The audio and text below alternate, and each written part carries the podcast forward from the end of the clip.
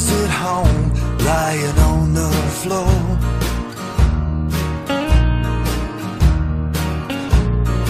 Wondering when I'm gonna open the door.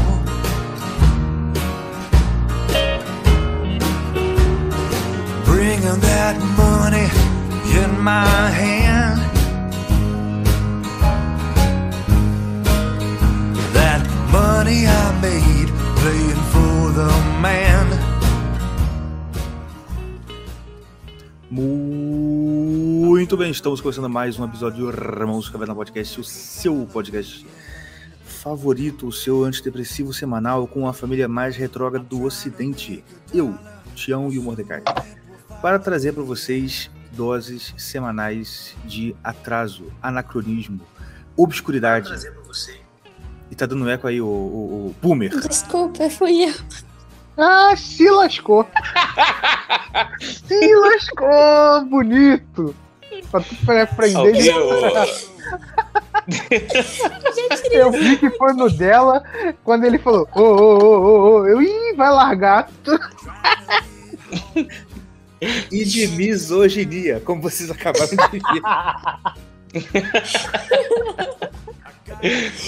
Desculpa, pior que eu deixei o YouTube aberto aqui e aí eu simplesmente esqueci de tirar o som. Não, ele, ele pensou que. Eu sabia que ele tinha confundido, que era um de nós. Aí ele, quando ele. Ô, ih, ele confundiu. Lá, velho. Isso, isso Eu foi. posso falar? Não, fala aí, fala aí.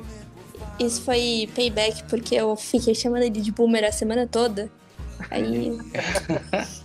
Por causa daquela. Por causa da capa maravilhosa que eu arrumei. Pelo eu fui amor no de Deus. Canva e tinha lá assim, eu nem, nem- eu não sabia, né? Tinha modelos prontos de também. Eu falei, Pô, que legal. Aí Ah. eu lá. Logo pra pessoa já tá ligado em tudo. Pois é. Ah, mas enfim, gente, vamos lá. Hoje a gente vai conversar sobre o, mar- o assunto que está aí. O fim do marketing digital. Trouxemos a nossa colega para falar, então, sobre essa questão toda do marketing, que já está saturando todo mundo, né? Todo mundo sabe, a gente fala pra caramba aqui disso aqui. Mas hoje a gente vai ter, a gente trouxe ela para falar desse, desse assunto de uma forma mais técnica, né? Trazendo até, vamos dizer assim, o ponto de vista de quem está dentro para dar uma, uma ideia mais, mais correta, né? Tipo assim, Porque eu sei que apesar da gente falar, falar, falar, falar mal, tem coisa que é inescapável, né? E eu, que- a gente, eu queria conversar hoje exatamente sobre isso, para tentar ver ah, assim, o que é normal de marketing, o que é, é forçação e invenção de moda moderna que está enchendo a paciência de todo mundo, né? O que que vai condenar a alma da gente para o inferno ou não. E é sobre isso que a gente vai falar hoje. Mas Yes. antes de começar, vamos com a auto-apresentação aqui da convidada. Bárbara, se apresente para o pessoal que não te conhece aí. Tá bom. Oi, pessoal. Boa noite. Eu sou a Babs. Eu trabalho com marketing digital desde 2019.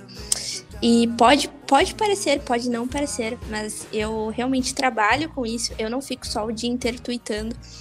E aí, Mas isso não é parte do trabalho? cara, então é porque tem. é, vamos dizer assim, tem. E aí já explicando um pouco melhor. inteiro lá. O Sal- o Salisbury é herdeiro, né, cara? Herdeiro É, pode. rico. Rico. Brincadeira. É, mas assim, o, o que eu vou até explicar um pouco mais, ah, um pouco melhor, porque é o que acontece? Quando a gente fala em quem trabalha com a internet, a gente só pensa sempre naquela pessoa que tá na frente das câmeras, que tá falando: Oi meninas, tudo bom? Hoje eu recebi, não sei o quê. É, e apesar, e apesar de ter esse tipo de trabalho, tem o que nós chamamos de experts, ou então as pessoas que estão na frente dos holofotes, tem aquelas pessoas que trabalham nos bastidores. Então, tem aquelas pessoas que estão nas sombrinhas, é, que garantem que esse trabalho que é visto pelas câmeras, que é visto em cada celularzinho, ah, seja bem feito e que não ocorra erros, entendeu? Então, gente, o que, que eu faço? Eu trabalho nos bastidores. E aí, especificamente, o que, que eu faço? Tudo. Não, mentira. É, eu trabalho mais com a parte de estratégias e a parte de preparação de textos para conversão, que é o que chamam hoje de copywriting, mas que também já foi conhecido como redação publicitária. É isso. Muito interessante.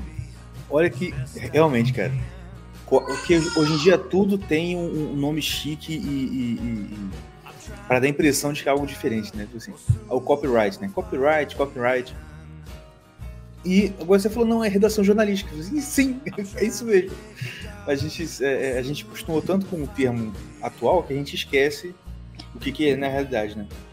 É, que assim, é, esse negócio do copyright em específico, o que aconteceu? É, lá nos Estados Unidos tem mesmo essa diferenciação entre é, um redator publicitário dos moldes que a gente, que a gente conhece aqui e um copywriter. O copywriter ele é aquele, vamos dizer assim, aquele redator que ele mexe direto com a parte da venda. Então, quando se trata de e-mail, quando se trata de landing page, é, essas coisas e tal. E aí, quando o pessoal do marketing digital é, quis trazer esse conceito para cá, não somente para vender cursos, mas porque precisavam de profissionais capacitados especificamente para essa parte do digital, eles começaram a usar o termo copywriter para diferenciar. Mas assim, se a gente for uh, se você me perguntar, ah, mas fazem trabalhos muito diferentes? Não, é tudo redação publicitária. Só que aí é aquilo, tipo, tem aquele teu amigo que vai fazer redação publicitária e focar só em anúncios, tem aquele seu amigo que vai fazer redação publicitária e focar só em roteiros para propagandas de TV, por exemplo, sabe? É, é, mais ou, é mais ou menos essa diferenciação. É que aí usaram esse termo porque, primeiro, é muito chique, é muito bonitinho, né? É uma palavra em uhum. inglês, uau. e, e, em segundo lugar, era para, assim, ficar bem claro na cabeça das pessoas que quando falassem de copywriting, era sobre páginas de vendas, sobre e-mail marketing para conversão, essas coisas. Entendi. E, tem, e, e, e, dentre outras coisas, também a habilidade de hipnotizar pessoas. Porque... Cara, não é hipnotizar, mas eu entendo o que você tá falando. É... Virou hoje em dia assim, um show, né? De tipo um, um circo, assim. É, e, e, isso. E também porque eu, eu, lembro que. Eu acho que até falei isso aqui há um tempo atrás. Eu lembro claramente que foi que 2016? Não, foi até antes, 2015, enfim. Eu peguei uma das primeiras. Um dos primeiros lançamentos do Érico Rocha, da, da fórmula de lançamento. E, cara, na moral, o... eu tava vendo, eu, tava, eu fui acompanhando assim, vídeo por vídeo, direitinho, todo dia. Uhum. E, cara, ó, é um negócio que, é, é, assim, as palavras que usa, o encadeamento da frase, o jeito que ele fala, que ele mexe o olho, que ele. Mano, é, que, é um negócio que, que vai assim, meu Deus. É, é. E assim, é um negócio que, cara, eu tava quase ligando pro meu pai pedindo para ele passar 6 mil reais no cartão dele. E. Ah, tá e 6 mil Rio, reais na época era Rio. muito dinheiro. Tipo, Exato. não é. E o Tião Rio, porque ele sabe o que significa pedir 6 mil reais pro meu pai. Você vê o nível de hipnose que eu tava, que eu fui submetido. Meu Deus do céu. Mas então, sabe o que eu acho uma parada assim, cara? É, tem muito esse lance. Porque, assim, não, a, a Babs vai me corrigir. Mas eu andei estudando um pouco isso aí agora. Tô, comecei a estudar um, sobre essa parada de marketing digital para ajudar a gente mesmo. E eu nem sabia que. Eu vi ela no Twitter direto, mas não sabia que ela trabalhava com isso. E eu andei vendo um, uma galera assim, tudo de graça, que eu, eu não vou pagar nada por enquanto. Mas é, assim, o que eu entendi mais ou menos é você você cativar, é, tipo assim, um, um, dos pilares é você cativar a pessoa pela por sua autoridade, pela autoridade. E cara, se o cara fala que ele usa, tipo assim, tudo é metrificado, tudo que ele faz, até o olho dele é, é, é proposital, tudo, tipo assim, vai te dando, vai dando a ele uma autoridade E isso já faz parte da copy dele, tá ligado? Uhum. Tipo assim, a- essa parada dele dar muito detalhe nas coisas que ele mesmo faz pra te vender o curso é, faz parte. já é a autoridade dele. já é autori- ele, ele fazendo a autoridade dele, tá ligado? Ah, entendi. Eu, a- é uma parada que eu acho, que, que eu vejo, tipo assim, até mesmo nos caras que fazem conteúdo de graça no YouTube. Tipo assim, tudo eles colocam muito detalhe, muito isso. Muito... Pra, tipo assim, tu vai dando mais autoridade pro cara. E quando tu vê, tu fala assim, não, esse cara aqui é, um- é um Deus, tá ligado? Aí tu compra. Sim. Eu É acho. né? porque, é porque, mas não, mas é, é exatamente isso. É que o negócio do Érico, o que aconteceu? Ele licenciou um produto, né? O, o Fórmula de Lançamento, ele foi criado pelo Jeff Walker, se eu não me engano, o cara é americano, alguma coisa, tinha que ser americano, né? Claro. E o cara, o cara foi lá, né? O Érico foi lá, viu o produto e licenciou o produto para trazer aqui para o Brasil. Então, se eu não me engano, até os, liv os livros ele tem direito, mas eu posso estar falando be- besteira. Enfim, e, e aí o que acontece? O negócio do Érico, tipo, ah, dos vídeos, a, a boa ideia que ele teve foi de, conden tipo, de tirar tudo aquilo que estava no livro, passar para vídeo e fazer aqueles vídeos curtos. Eu assisti já o Fórmula de, o Fórmula de lançamento e assim, é bizarro, porque são vários vídeos muito, muito curtos, muito rápidos, e o Érico tá sempre em movimento, falando sobre as coisas e não sei o quê, e aí você quer ficar assistindo um, um em seguida do outro. É realmente como se você tivesse hipnotizado por aquela tela, né? Mas. Mas Pode hoje falar. são, são vários vídeos curtos, porque quando eu vi, talvez ele tenha mudado. Quando eu vi, era naquele modelo que talvez, né, um modelo mais antigo, tipo, eram três vídeos longos, a beça. E você não conseguia largar, você ficava 40 minutos vendo o vídeo e você ficava, pô, eu quero ver até o final, entendeu? Não, então, é que a gente tá falando de coisas diferentes aqui. Uma coisa é o produto depois que você compra, e outra coisa sim. são, são as lives de aquecimento pro produto. Entendi. Ah, tem o termo, ai, tem o termo todo técnicozinho, mas assim, é importante saber os termos técnicos? Não, é importante saber o que, que os termos técnicos querem que o, a audiência faça, né? Porque quando a gente vai falar de lançamento, de ah, produzir conteúdo para o Instagram, é, normalmente é sempre voltado à venda de algum produto, seja esse produto mentoria, seja uma comunidade, seja um e-book ou seja um aulão, né? Ah, em teoria, a gente. Rapidinho. Pode falar. Ah, desculpa, desculpa interromper, só rapidinho. O, o, o Gustavo não é não, vamos, esse cara, o Luan Santana. Não parece o Luan Santana, esse cara? o Luan Santana me lembrou que, que esse, É, esse- VSL é, mesmo. Não, então, o Luan Santana me lembrou que o pessoal, pelo número de, de, de, de pessoas ao vivo, o pessoal da padaria deve estar aqui. Então, um abraço para a padaria Perenes. Então, vamos voltar. Só isso. É um grupo esotérico aí do Telegram que a gente faz parte. E- Tu e o interrompeu negócio não dar trabalha. beijo com a padaria. Ah, pelo amor Pô, de Deus. Pelo amor de Deus. Caraca, estou vendo ouro aqui em você. Pô, tu- eu Meu tava filho, quase comprando o é curso pra- dela já, só. Eu tava quase comprando o curso dela já, você interrompeu, cortou a, a, a A magia, o Não molde. quero mais. E outro, um recado pra, pra, pra galera da padaria. Eu gostei muito de vocês, tá? Mas vocês não trabalham não, né, filho? Caraca, não. meu Eu irmão!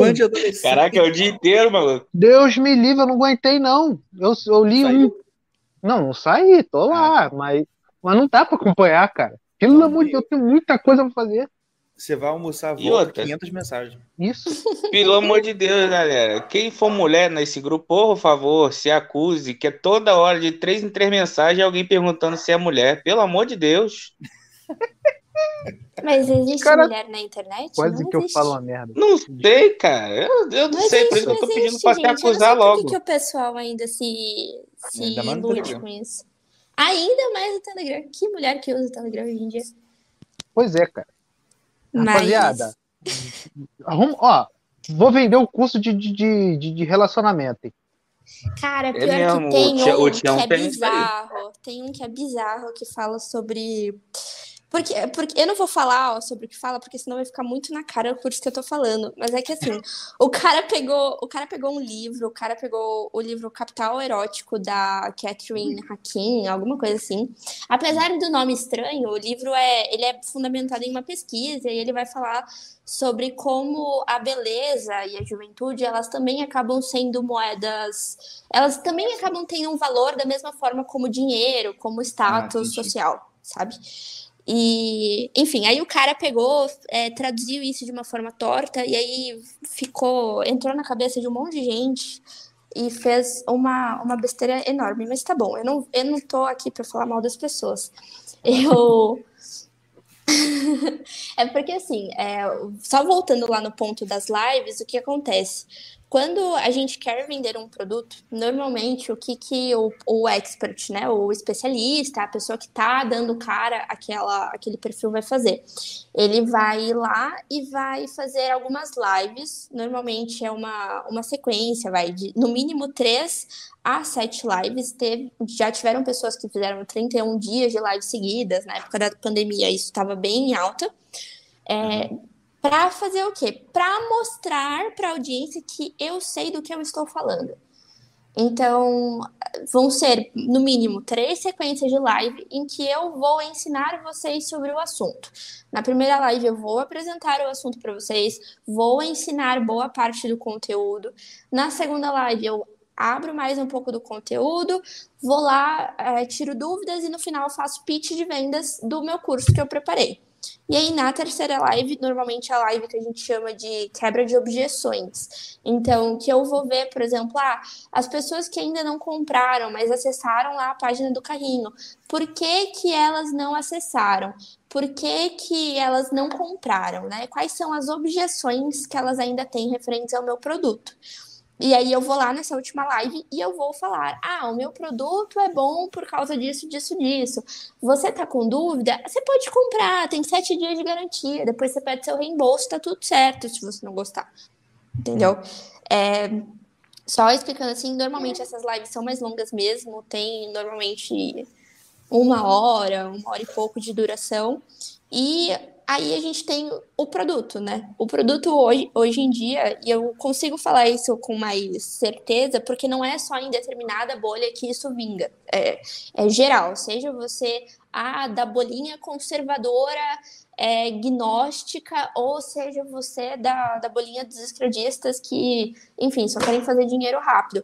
Todo mundo está migrando para um sistema de assistir cursos que são cada vez mais curtos e, em teoria, entregam mais.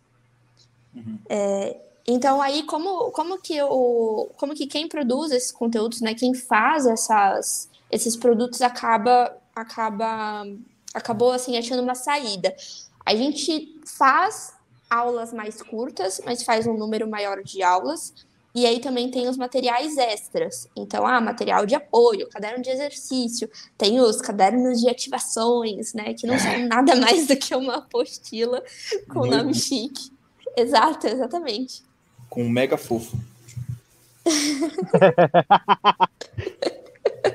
Olha, isso aí não fui eu quem disse, entendeu? se, for pra, se for pra tomar processo, a gente tá ferrado. Tá ferrado mesmo. Não, mas. Mas o Mega Fofo existiu, não tô inventando. Mas pode continuar, desculpa. desculpa. imagina, imagina. Mas assim, em, em tese, é isso. E aí, vamos, vamos começar a falar dos problemas? Eu só vou. Eu acho que é bom vocês comentarem aqui, porque eu só preciso mudar o meu. O meu dispositivo que eu tô falando com vocês, entendeu? E aí, enquanto isso, vocês vão falando, o pessoal pode perguntar alguma coisa, fiquem à vontade, gente. A casa é de vocês. Não, tranquilo.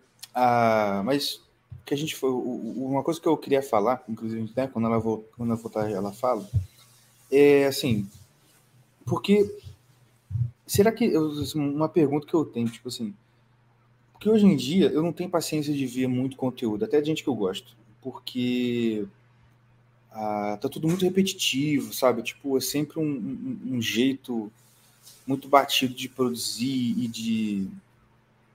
Como é que fala? De. Ah, de tratar os assuntos, assim. Cara, sinceramente, tipo assim, tem, tem hora que eu. Até, até gente que eu, que eu, que eu curto, até, sinceramente, às vezes eu até curto assim, só porque é a pessoa. Curtir. Mas, tipo, Uhum. cara, não leio, pri- principalmente, porque assim, uma coisa é você ter assim, uma coisa que eu já reparei. Por exemplo, você tem um cara que ele posta, né, vai usar o Instagram, mas para postar é mais o texto do que a imagem, né? O Instagram é uma rede social de, de, de, de imagens, só que tem muita gente que só posta uma imagem como se fosse a imagem de um texto, né, e o texto embaixo. Mas, por exemplo, eu não aguento, eu não tô aguentando, de verdade, a, a imagem com texto. Você entendeu? Por quê? Não, A, só, ima a, a imagem já com o texto lá, lá na imagem. é, a imagem é o, Ah, a- não, tem o muito texto na ruim, imagem, entendeu? Colocar Até stories, céu? assim, stories, por exemplo, muitos stories de pessoal, as caixinhas, né, famosas caixinhas. E tipo assim, a- às vezes o, o, o, o cara abre uma caixinha, o pessoal chega com as perguntas, às vezes a pergunta é interessante, pergunta e tal, só que a resposta é aquela coisa imensa. Eu falo assim, putz, cara, eu não tô com saco pra ler. Eu até queria, mas assim, tá cansando esse negócio, sabe? Pois é, e tipo assim, eu, cara, hoje eu, eu tô. Eu tenho que me interessar muito pra, pra ouvir qualquer. Tipo, qualquer 15 segundos. Eu tô meio. Tipo assim, sei lá, cara. Eu, eu, eu consigo ouvir, voltando, tipo assim, ouvir três horas com o Gugu, duas horas e meia com o Gugu, mas caraca, 15 segundos de, de, de, de qualquer cara por aí, cara, não dá, mano. É difícil. Ainda mais se tratando da nossa, da, da galera que a gente segue. Tá entendendo? obrigada, Porra. viu? Muito obrigada, tio. Não, não, não. Tô falando assim, a galerinha que na verdade, eu, eu, se eu vou te confessar, Se embolou, gaguejou. eu não, eu não, eu não, não sigo ela no Instagram ainda, cara. Pior eu não uso o Twitter. Eu não uso, meu irmão. O Twitter pra mim é, é o fim da humanidade. Aquilo ali. Entendeu? Aquilo ali é pecado tá ali dentro. Oh, meu Deus. Oh, meu Deus do céu. Ainda mais, imagina boca, só, Jeová. só, O só mais Deus sabe o que que eu faço no Instagram. Tapa a minha boca, Jeová. Sela os meus lábios com a espada de fogo, São Miguel Arcanjo. Vai, fala. Mas. Não, mas brincadeiras à parte, é assim, tá, tá ficando cada vez mais cansativo, cara. Tá ficando cada vez mais cansativo. E aí é pior porque, assim, né? Agora tem aqueles celulares com as telas maiores, tipo o iPhone XPTO, tem uns da Samsung também, acho. Vocês estão me ouvindo direitinho? Sim. Sim. Ah, então tá bom. É, tem esses, esses celulares com a tela muito maior, né? E aí, o que que, o que que o Bendito faz? O Bendito, ele não escreve um texto, assim, que fique fácil de ler aos olhos. Não, o Bendito vai lá escreve um puta textão pra postar nos stories, posta tudo em bloco, posta tudo, tipo, na, no mesmo story, ele não quebra em vários stories pra letra ficar maior. E aí, o que, que ele faz para ajudar ainda mais? Ele vai lá e, tipo, diminui a fonte para caber tudo dentro do Cadê story. tudo que ele falou dentro do story, justamente. Nossa, cara, isso me irrita tanto, isso me irrita tanto. Porque, porque assim, ah, adaptaram, né, os stories para uso de produção de conteúdo. Então, até uma das pessoas, vai, que é mais conhecida por ter feito isso, é o, o Ícaro. Só que desde o começo, e aí isso ele foi. Eu sei disso porque eu acompanhei por muito tempo a forma que ele fazia. é, ele sempre se preocupou em, primeiro, ficar legível. Uhum. Porque, porque, cara, se a pessoa não lê, você fez aquilo ali pra adianta. quê? É, tipo, você fez aquilo ali pra alimentar teu ego, sabe? Essa, isso que eu Uhum. vejo acontecer muito. Mas assim, é, em primeiro lugar, ficarem, ficar legíveis, né? As, o textão que tá lá, as informações. E em segundo lugar, se tornar atraente visualmente. Porque, e aí, é nisso que eu vejo que muita gente, assim, da, da nossa bolha tal, acaba se perdendo, porque esquece que, em primeiro lugar, o Instagram é para entreter.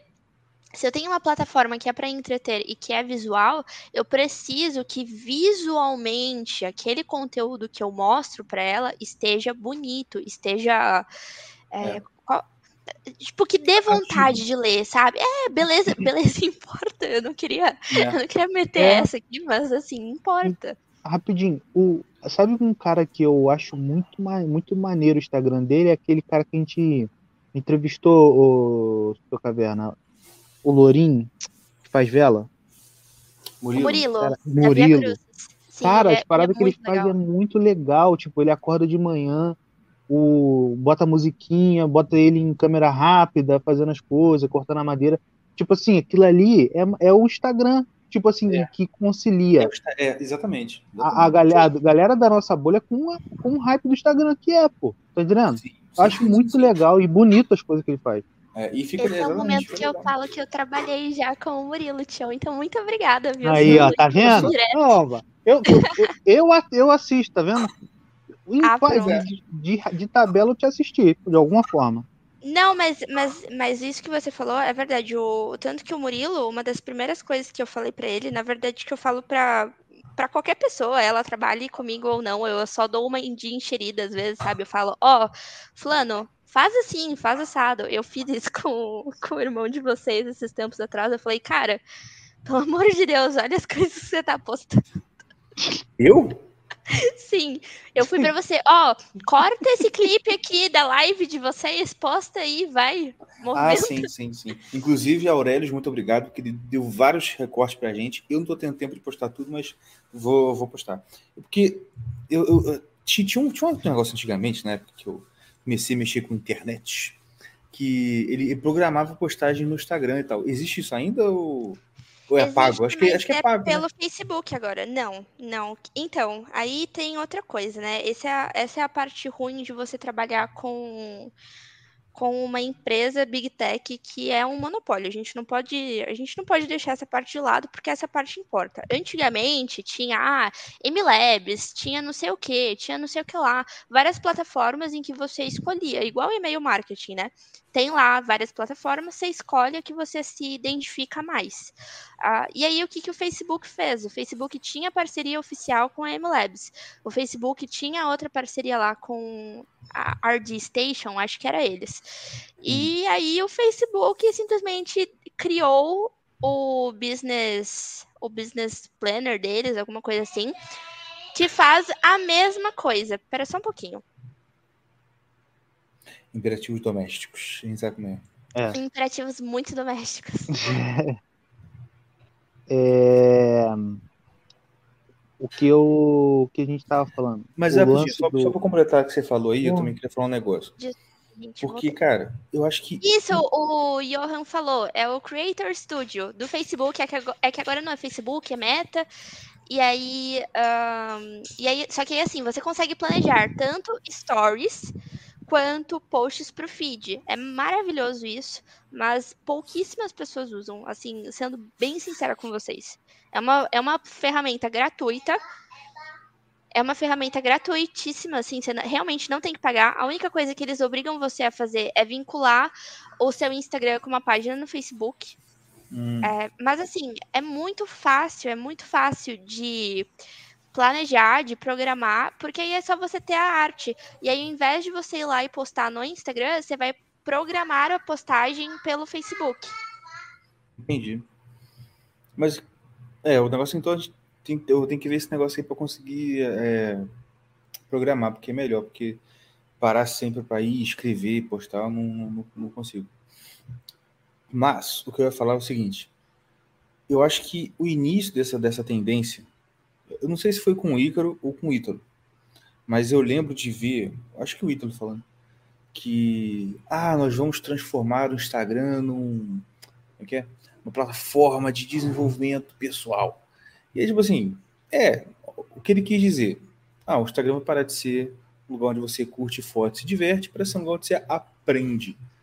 Tipo assim, aí aconteceu isso, tipo assim, um monte de gente que acreditou nisso, acredita nisso ainda, tá, tá chamando uma ferramenta, a- a- tá, tá chamando aquilo ali num lugar, tipo, entre aspas, para aprender, só que só tá conseguindo deixar o negócio chato pra cacete. Entendeu? Pois é. Ninguém tá aprendendo nada. E tipo assim, as- tipo, uma forma que a gente vê que essa galera é, meio que é, arruma um jeito de fazer é que, por exemplo, ainda eu, eu acho assim, ainda é entretenimento, mas eu não sei falar o que que é, mas é do tipo, o que o Ítalo fazia e tem uma galerona fazendo isso agora. É de você esculachar o teu ouvinte. Eu não sei porquê, mas isso dá certo, cara.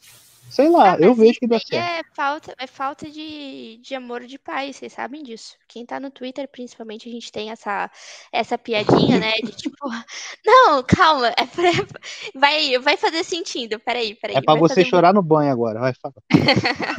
Não, é, é porque assim, no Twitter tem sempre um negócio que, pelo menos o pessoal que eu sigo faz, que é o seguinte. Ah, a mulher posta uma foto e fala, tipo, nossa, tô me sentindo bonita e não sei o quê. Não as mulheres da nossa bolha, mas assim, né, pessoas aleatórias da internet. Aí o cara vai lá e faz o quê? Ele critica. Fala, nossa, mas isso aí me churuca, hein? Ah, nossa, mas não tá tão bonita assim, e não sei o quê. E aí, é um gatilho, isso é um gatilho psicológico, é um gatilho, é um gatilho emocional, que a pessoa automaticamente vai querer te provar, não, eu sou bonita, olha isso aqui. E aí, com, com as mulheres no Twitter, o que normalmente acontece é que elas acabam postando foto, assim, de biquíni, sabe? Tipo, com pouca roupa, pra mostrar, não, olha, eu sou bonita. E o que, que a gente vê acontecendo no Instagram, diz, diz de forma é, diferente, mas assim, é o mesmo paralelo. É o cara lá, a autoridade falando, você não é bom, não. E aí a pessoa, ao invés de simplesmente falar, nossa, esse cara me tratou mal, vou parar de seguir ele, vou procurar outra pessoa que fale sobre esse assunto, só que de uma forma amorosa. Não, a pessoa fala, eu vou seguir esse cara e eu vou provar para ele que eu sou diferente. Que eu não uhum. sou isso que ele disse. É, é aí eu falei do negócio do falta de amor de pai, por quê? Porque é o mesmo é, é, o mesmo gatilho que fazia você quando era pequenininho ah o, o, você fez uma coisa e teu pai falou ah mas você não fez direito isso aqui não sei o quê primeiro você se sentia muito frustrado e em segundo você ia lá e, tipo queria provar pro teu pai não olha pai eu sei fazer isso Uhum. Sabe? Eu, eu sou bom. E, e aí eu vou, vou palestrar agora, desculpa, mas. Mulher, né? Mas é, mas é porque assim. Uh, quando a gente fala de gatilhos mentais, eu tô. É, pode parecer bobo e tal, mas, gente, não é assim, ah, eu sou um ser evoluído espiritualmente, se eu sou maduro, se eu, uh, sei lá, se eu sei a minha vocação, se eu pratico essa arte marcial, se eu faço isso e aquilo, eu não vou ser afetado pelos gatilhos mentais. E se você está sendo afetado pelos gatilhos mentais, é porque você é imatura, porque você é um banana. Não. Não. Uh, os gatilhos mentais, eles não foram criados de cinco anos para cá. Eles existem desde que a gente é gente, assim, pra, tipo, ah, desde o cara lá das cavernas, entendeu? Desde vocês até as, a, as adolescentes que usam o TikTok hoje em dia. Todo mundo passa por essas, por essas coisas dos gatilhos mentais.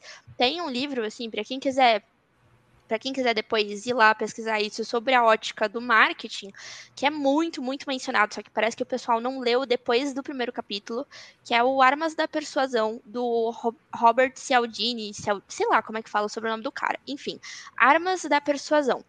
E ele vai explicar por que, que esses gatilhos. É, por que, que esses gatilhos mentais funcionam, e aí ele traça um paralelo com os animais. Então ele vai mostrar, por exemplo, ah, aquele gatilho, sabe, digo, você vê uma coisa na promoção. Nossa, me segura, isso aqui tá na promoção, isso aqui eu preciso comprar. Uhum. E, e, isso não é uma coisa que foi inventada agora.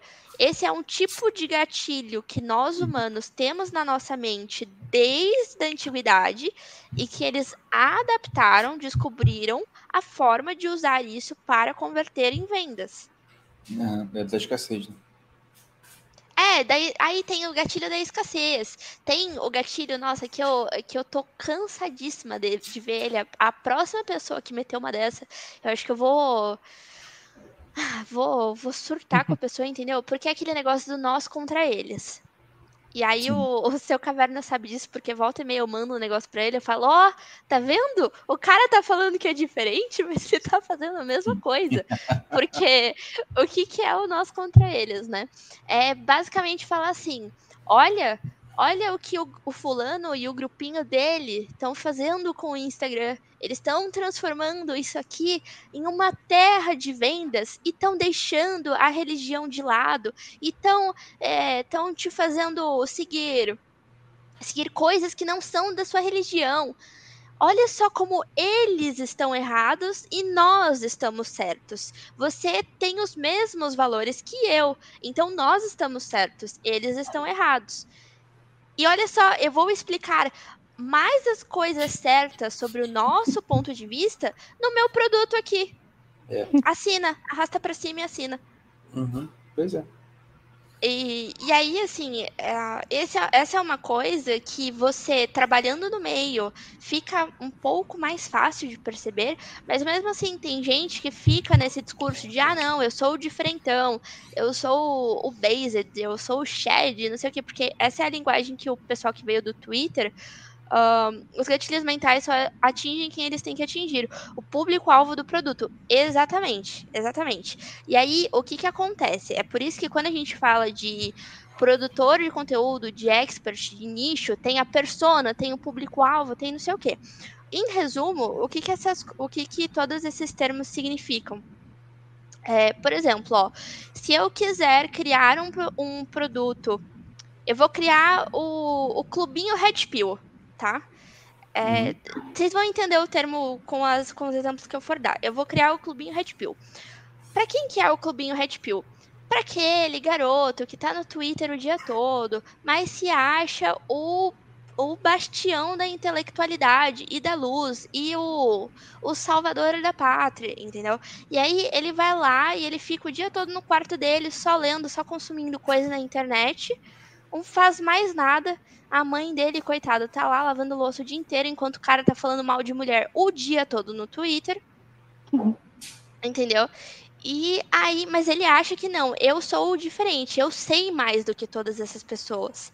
Olha, como que essas pessoas não podem ver os conglomerados capitalistas e as big techs e os caras que querem dominar o mundo e não sei o quê. E aí, o que, que eu vou fazer? Eu vou fazer o clubinho Red Pill. Aqui você tem um espaço seguro, onde somente os grandes, ah, né, as pessoas que tomaram a, a pílulazinha vermelha, que sabem como o mundo funciona, vão interagir e vão, sabe, e vão aprender ainda mais, e vão pra Black Pill. Agora, agora assim, funciona? Eu.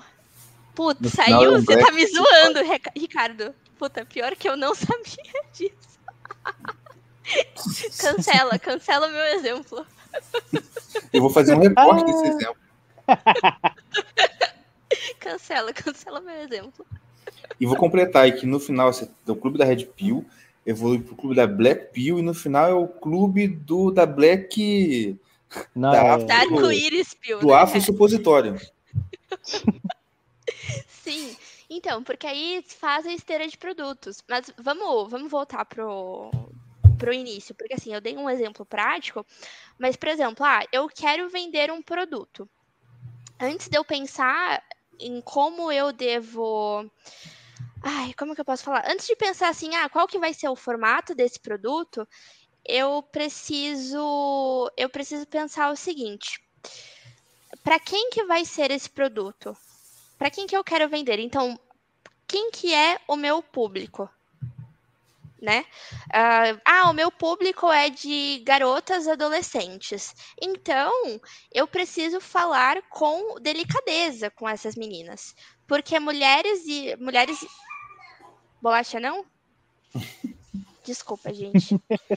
O Teodoro Não, assim, eu posso, podcast, rapidinho, só posso esculachar os outros aqui? Pode, à vontade, meu filho. Mano, lembra do primeiro exemplo dela? Que era o lance do carinha, que não sabia ser católico direito, e que eu tava, tava sendo uma terra de. o Instagram virou uma terra de só de negócios, e ele vai ensinar como ser católico melhor. Sim, Sabe sim. que aí, essa galera fala mal do Edir Macedo, que fica brincando dinheiro com a fé dos outros. Pois é. seus é. idiotas satanás. Aí, o pior é que vocês ganham pouco dinheiro. Vocês vão pro inferno pobre. Pois é. Vai, vai pra merda. Aí depois fica falando mal de pastor. Porra, fica brincando com o fé dos outros, cara. Pô, tá maluco? Fica... Cara, vocês não tem noção do que, que é. Do que, que é religião, não, cara. Aí, Mas- pô, Mas é isso mesmo, Tião, e é isso que eu fico muito brava, porque assim, é, gente, vamos, vamos ser frio, assim, e, e cruel, é, por- é porque assim, todo mundo precisa botar o, o peixe na, no prato, né? Todo mundo precisa comprar. Eita, nós, peraí, peraí, peraí, peraí. Tá vendo? A gente não traz qualquer um podcast, a gente traz pessoas que são pais e mães de família. Pessoas Pois que é. têm muitas coisas para fazer. Entendeu? não é Ah, igual a galera da padaria. Não é igual a galera do padaria. Puta, da mas deve estar com os Não, 900 pronto, desculpa. Não, sabe o que é pior? É criança sempre assim, né? Tá, você não tem nada pra fazer durante a noite. Dorme rápido, que é uma beleza, não sei o quê. Aí você, puta, Uhum. surge um negócio. Aí a criança se pendura no teto, começa a gritar, enfim. É, mas vamos, vamos voltar lá ao negócio. É porque assim, quando mexe com esse negócio de religião, é quando me deixa muito brava. Por quê? Ah, porque, vamos ser sinceros, honesto e tal, aqui todo mundo é adulto. Vender, todo mundo precisa vender o seu peixe. Né? Então, até mesmo quando eu escolho me posicionar publicamente contra alguma coisa, eu estou me vendendo. Né? Uhum. Eu estou me vendendo como, olha, esses são os meus princípios aqui que eu não abro mão. Agora, o que eu acho muito complicado é que todo. Ai, meu Jesus, vamos lá, vamos ir para essa, pra essa, pra essa problemática, né? Eu não estava querendo falar isso, mas eu vou ter que falar.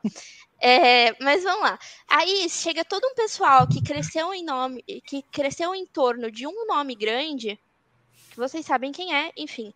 É, todo esse pessoal que cresceu em, em torno de um nome grande, e aí a partir, é, a partir desse nome grande já sabia quais eram as, as pautas que deveriam ser levadas, a religião, a alta cultura, a vida de estudos, né, a vida intelectual, blá blá blá blá blá. É, gente, isso é importante, mas é que aí, assim, o Instagram é uma rede social, e a rede social, ela vai recompensar o vício. É, é Uhum. isso, ela vai recompensar o vício. Sim, Então, a partir do Obrigado. momento que, que vocês botam é, religião como um produto a se vender, é, que vocês botam a vida intelectual como um produto a se vender, vocês não estão vendendo aquilo puramente. Calma, eu já vou deixar você falar. não, não, Pode continuar. Mas, é que ele tá feliz. mas é que assim, eles, eles não. é, você não vai estar vendendo para o seu público aquele produto, ah, aquele produto lindo que você concebeu. Não, você vai estar vendendo o vício que vem junto com o Instagram. Porque me diz, como? Como que o cara vai levar uma vida intelectual se a cada 5, 10 minutos apita o celular dele, porque ele tem as notificações do teu perfil ativadas, com você respondendo caixinha, igual um, um, um bobo, Uhum. sabe? Amém. As, Aleluia, aleluias. as caixinhas, elas funcionam. É, Esse negócio de caixinha de pergunta, de você ter uma forma rápida da audiência te fazer perguntas, ela funciona, tá? Eu não vou, eu não vou ser hipócrita e falar, ah, não, isso é bobeira. Não é bobeira. Agora, o que eu vejo acontecendo é o pessoal postando mais de 100 stories por dia. Mais de 100 perguntas por dia. Gente, É isso não, trabalho. isso não tá ajudando ninguém. Não tá, não tá. E as pessoas sabem disso. Tipo, os produtores, ah, não só os produtores grandes de conteúdo, mas assim, quem começa a produzir conteúdo no Instagram sabe que quanto mais aumenta o número de tipo de, de stories que você posta, acaba sendo pior. Por quê? Primeiro, você, como produtor de conteúdo, não consegue dar boas respostas em grandes escalas todos os dias. Não existe isso. Uhum. Segundo, as pessoas não vão ler, elas vão pular os stories. Ah, mas não, Babs, depois eu volto e eu leio sim todos os stories do cara que eu, que eu acompanho. Mentira, você pula. Eu dou. Não, e, e se você, e se você acompanha, você, igual você falou, você não está sendo ajudado. É Entendeu? porque você fica lá na frente da tela do celular o dia todo. De nada, Pois meu é. amor. A minha esposa mesmo estava falando sobre isso, que ela gosta, ela acompanha, eu gosto muito da Camila Badi. Só que chega uma hora que ela falou assim, cara, eu não posso ficar aqui o tempo inteiro acompanhando a, os stories dela e de pessoal que, que, que, que circunda, né? assim, que a, o ciclo de influência, exatamente por isso, porque, pô, senão eu vou ficar toda hora vendo o que, que ela falou ali, o que, que ela falou aqui, e eu mesmo não vou estar aplicando o que ela tá falando de bom que vai servir para mim. Aí, aí é o que ela falou, vira um vício e que, tipo assim, cara, tu tá só estragando a galera mais um pouquinho. E tipo assim, mano, eu, é um bagulho que eu não, não acho. Não, Assim, rapidinho, eu não. Fala, fala, depois eu falo. Depois eu... Então, só porque eu, senão eu vou esquecer. A gente, a, a gente tava comentando. Ah, todo mundo quer ser Olavo e Gugu, correto? Uhum. Todo mundo quer imitar eles. Todo mundo gosta de imitar eles como? Nas respostas. O cara pergunta uma coisa, aí você dá aquela respostinha que você ouviu na última aula que você ouviu do Gugu ou do Olavo. Aí você, pum, encaixou a resposta. Que legal. Só que aí, olha só. Normalmente, quando você faz isso, normalmente, pode não ser sempre, mas normalmente quando você faz isso, você está usando um conhecimento que você não possui, você tem emprestado. Né? E eu estou usando aqui isso porque eu ouvi o Hugo falando sobre isso. Mas o sentido é esse, assim, ó, você fez uma ligação rápida de um assunto com o outro e você jogou lá. Só que quando você vai ver no contexto a resposta, a- a- ou aquilo que você está citando, muitas vezes sem dizer que está citando, a- você vai ver que está totalmente fora de contexto, que tem uma aplicação, às vezes, o contrário do que você colocou ali. E aí eu, eu sempre falo, todo mundo adora copiar o Gugu e o Olavo, menos numa coisa. Que é o quê? Que é o conselho que eles mais repetiram na vida. Fica quietinho estudando no seu canto até você ter uns 40, 45 anos, para aí sim começar a sair por aí ensinando e, e sendo professor de alguma coisa. Entendeu? Mas então, Isso ninguém quer copiar. Por quê? Porque isso não, não, não, não enche a não pança. ganha dinheiro, pô. É isso Não que eu tô dinheiro. falando. Mas, Tipo é, assim, mas é esse negócio, olha só, mas é esse negócio. É por isso, cara, que, cara, a gente tem que ter pé atrás. Como a, como a Baba tá falando e a gente tá falando aqui. Sabe por quê? Olha só. Pensa em toda a gama de pessoas é, que ensinam alguma coisa em rede social. Que você, que é nosso público, segue. Qual é a fonte de todos eles? Gugu e Olavo. Pelo menos a fonte próxima são esses dois caras. Esses caras, porque assim, você ouve os caras que estão aí no, eh, no momento, porque eles são caras legais, eles têm coisas legais para falar. Você viu que eles, você vê que eles aprenderam coisas com esses mestres, eles estão ensinando ali o que eles aprenderam. Só que me diz uma coisa. O Olavo e o Gugu eram, são, é, é, é, no caso do Olavo, eram, no caso do Gugu, é, pessoas que ficam na rede social o tempo inteiro? O Gugu é tipo eremita. Tipo assim, então a hora que ele aparece, pum, tá lá dando aula. Daqui a pouco some. Meses. Aí daqui a pouco volta de novo. Opa, aula nova. Tá entendendo? E o Olavo, pô, eu lembro até hoje quando o Rodrigo Gurgel foi lá na casa do Olavo, né? E aí ele falando lá que. Inclusive ele tirou, ele tirou uma dúvida que a gente tinha, que ele tirou sem querer, né? Porque toda hora tava no Twitter o Olavo postando coisa. Toda hora. Ou no Facebook. Aí o, o, o Fábio Gurgel, quando foi lá, falou assim: Poxa, eu mal te vejo pegar no celular. Né? Ou seja, aí parênteses, ou seja, não era o Love que postava. A Pois gente é. Ah, mas descobriu. tudo- isso é igual, igual o, tu- o Twitter do Bolsonaro, né, cara? Tá. Enfim. Não, mas agora tá maravilhoso o Twitter do Bolsonaro. Olha, Não sem críticas. período. Puta, período eleitoral é maravilhoso, né? O, o presidente Boomer começa até a ser engraçado. Ah, lá vem, ó. Não, mas, mas isso que você falou sobre. Sobre. Porque assim, o que, que, o que acontece? Essa, toda essa, essa turma, essa leva de alunos do Olavo, uns para mais, outro, outros para menos, realmente ah, passaram da forma de cada um ah, os conhecimentos que o Olavo passou, que o Google passou para eles, né? Beleza. Mas aí, o que, que acabou acontecendo? E aí é por isso que eu reforço o lado vicioso das redes sociais. A pessoa começa a ter muitos seguidores, a pessoa começa a ser reconhecido com a sua própria imagem e não apenas por aluno do fulano de tal ou, enfim, né, alguma coisa nesse sentido, o ego cresce. E isso, eu não, isso não é eu falar mal da pessoa, não, não, não que tenha problema de falar mal nesse aspecto, mas é que assim, o ego cresce. Por quê? Porque o não é o Google que responde as caixinhas do ICLS, tá bom, galera? Até por isso que elas não são tão boas assim. Peço Uhum. desculpas, mas enfim. Porra, Babi, fica quieto. Caraca, desculpa. Pode falar? Ai, meu Deus do céu.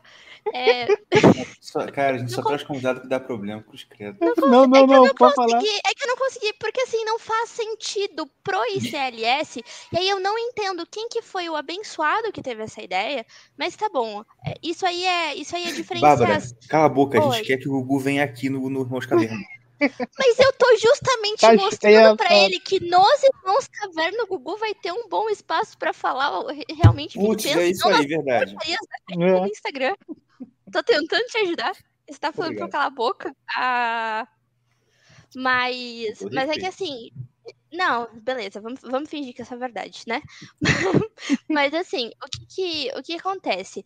E, tipo, pro modelo do ICLS, e aí é, é Ó, calma, vamos organizar os pensamentos? Eu vou fazer uma coisa aqui primeiro. Antes de você começar a produzir conteúdo no Instagram, você precisa pensar: faz sentido eu produzir conteúdo no Instagram? Ah, faz porque tá todo mundo fazendo. Meu ovo, meu ovo. Isso não, isso não é fazer sentido. Isso é uma, é uma falsa esperança de que, ah, porque tá todo mundo lá, eu vou, eu vou me dar bem também.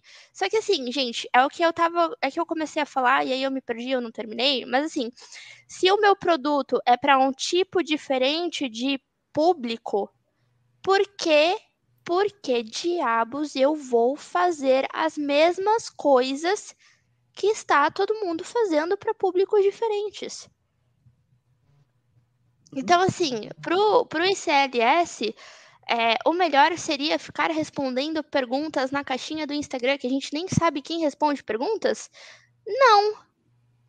Pro ICLS, o que, que é melhor? Qual que é o ouro do ICLS? Vai, vamos, vamos pensar de forma. Vamos Marcos pensar como marqueteiros. Pode- Sim, Ah, o como- Marcos, como eu o quê? concordo. Qual o ouro do CLS? Marcos Vinícius Monteiro. Um beijo. Então, o Marcos Sim. Monteiro lá no, no, no, no Twitter. E pra mim é o Facebook, cara. O grupo do Facebook dele é muito bom. Eu não tô lá, Tipo, meu Deus. Cara, é muito. é Tipo assim, sempre quando. Tipo, o Thales fala qualquer coisa. O Thales que fala mais no, no grupo. O Thales no grupo do, do, Nossa, o do, Thales no grupo do CLS é Facebook é, uma muito bom, cara. É muito bom. No Maravilha. Instagram eu nem acompanho o CLS, na real. Mas eu só vejo no, no Facebook. Eu só abro o Facebook por causa do grupo CLS. Na verdade. Não, mas assim, ó, vamos. Só pra não me perder, porque Hum. eu também tenho, tenho memorinha de, de peixe dourado. Mas assim, ó. Vamos lá, o que eu tava falando do ICLS? Qual que é o ouro do ICLS? Pensando como marqueteiros. Ah, tá. Marcos, entendi. infelizmente não é você. Eu queria muito que fosse. Um dia será, entendeu? Eu gosto muito dele. Mas assim, é, o ouro do ICLS é o Gugu. É o Uhum. Gugu e é o conhecimento do Gugu.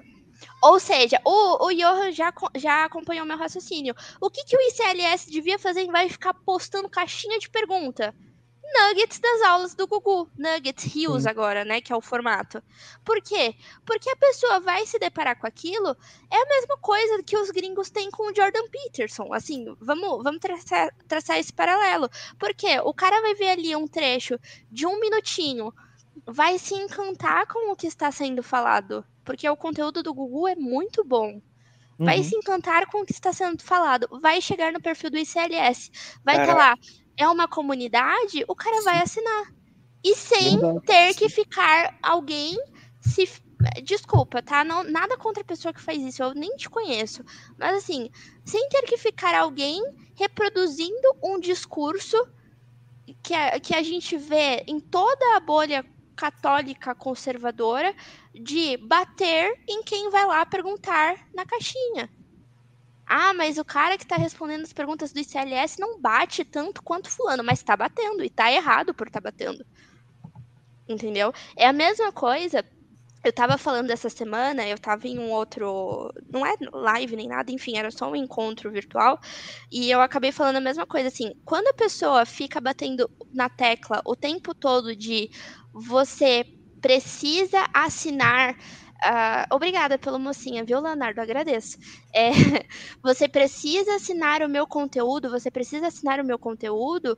Isso mostra, para quem para quem tem um pouquinho de pé atrás, isso mostra que a pessoa está desesperada para ter novos alunos. É, uhum. É, então, assim, a, o COF lá do, do Olavo. O Olavo ficava no Instagram? Assine o meu curso, assine o seminário de, online de filosofia. Não. Por, que, por que, que as pessoas iam pro COF? porque viam outras pessoas comentando sobre o que era falado pela fama do Olavo, tipo, pela figura que o Olavo era, e iam lá assinar. E pelos nuggets das aulas do Olavo, que um milhão de é. canais é. do YouTube fazem. Daniel, o Daniel, aquele Daniel não sei o que, Daniel fez que... muito bem pro, Submente, pro Leiton Submente. Isso, Submente, caraca. Então, Aquele perfil e... que é tudo em grego, que eu nem sei o que tá escrito. Acho que é filosofia em. Pô, mas tá escrito em grego, né? não sei porquê. Não, mas assim, quando. Porque... E aí, por que, que o pessoal ficou pirado nesse negócio de caixinha de pergunta? Uh, porque uma das vertentes do marketing digital, que foi lá o Seth Godin, que meio que deu o pavimento para isso em 1998 com o livro dele Permission Marketing. As pessoas precisam ir atrás das referências e não só ficar ouvindo o tipo, ah, faça isso com o seu Instagram, porque a partir do momento que você entende o, as motivações, né, as, as, referências primordiais, você acaba uh, conseguindo adaptar isso e não só seguindo a, seguir a manada, tá?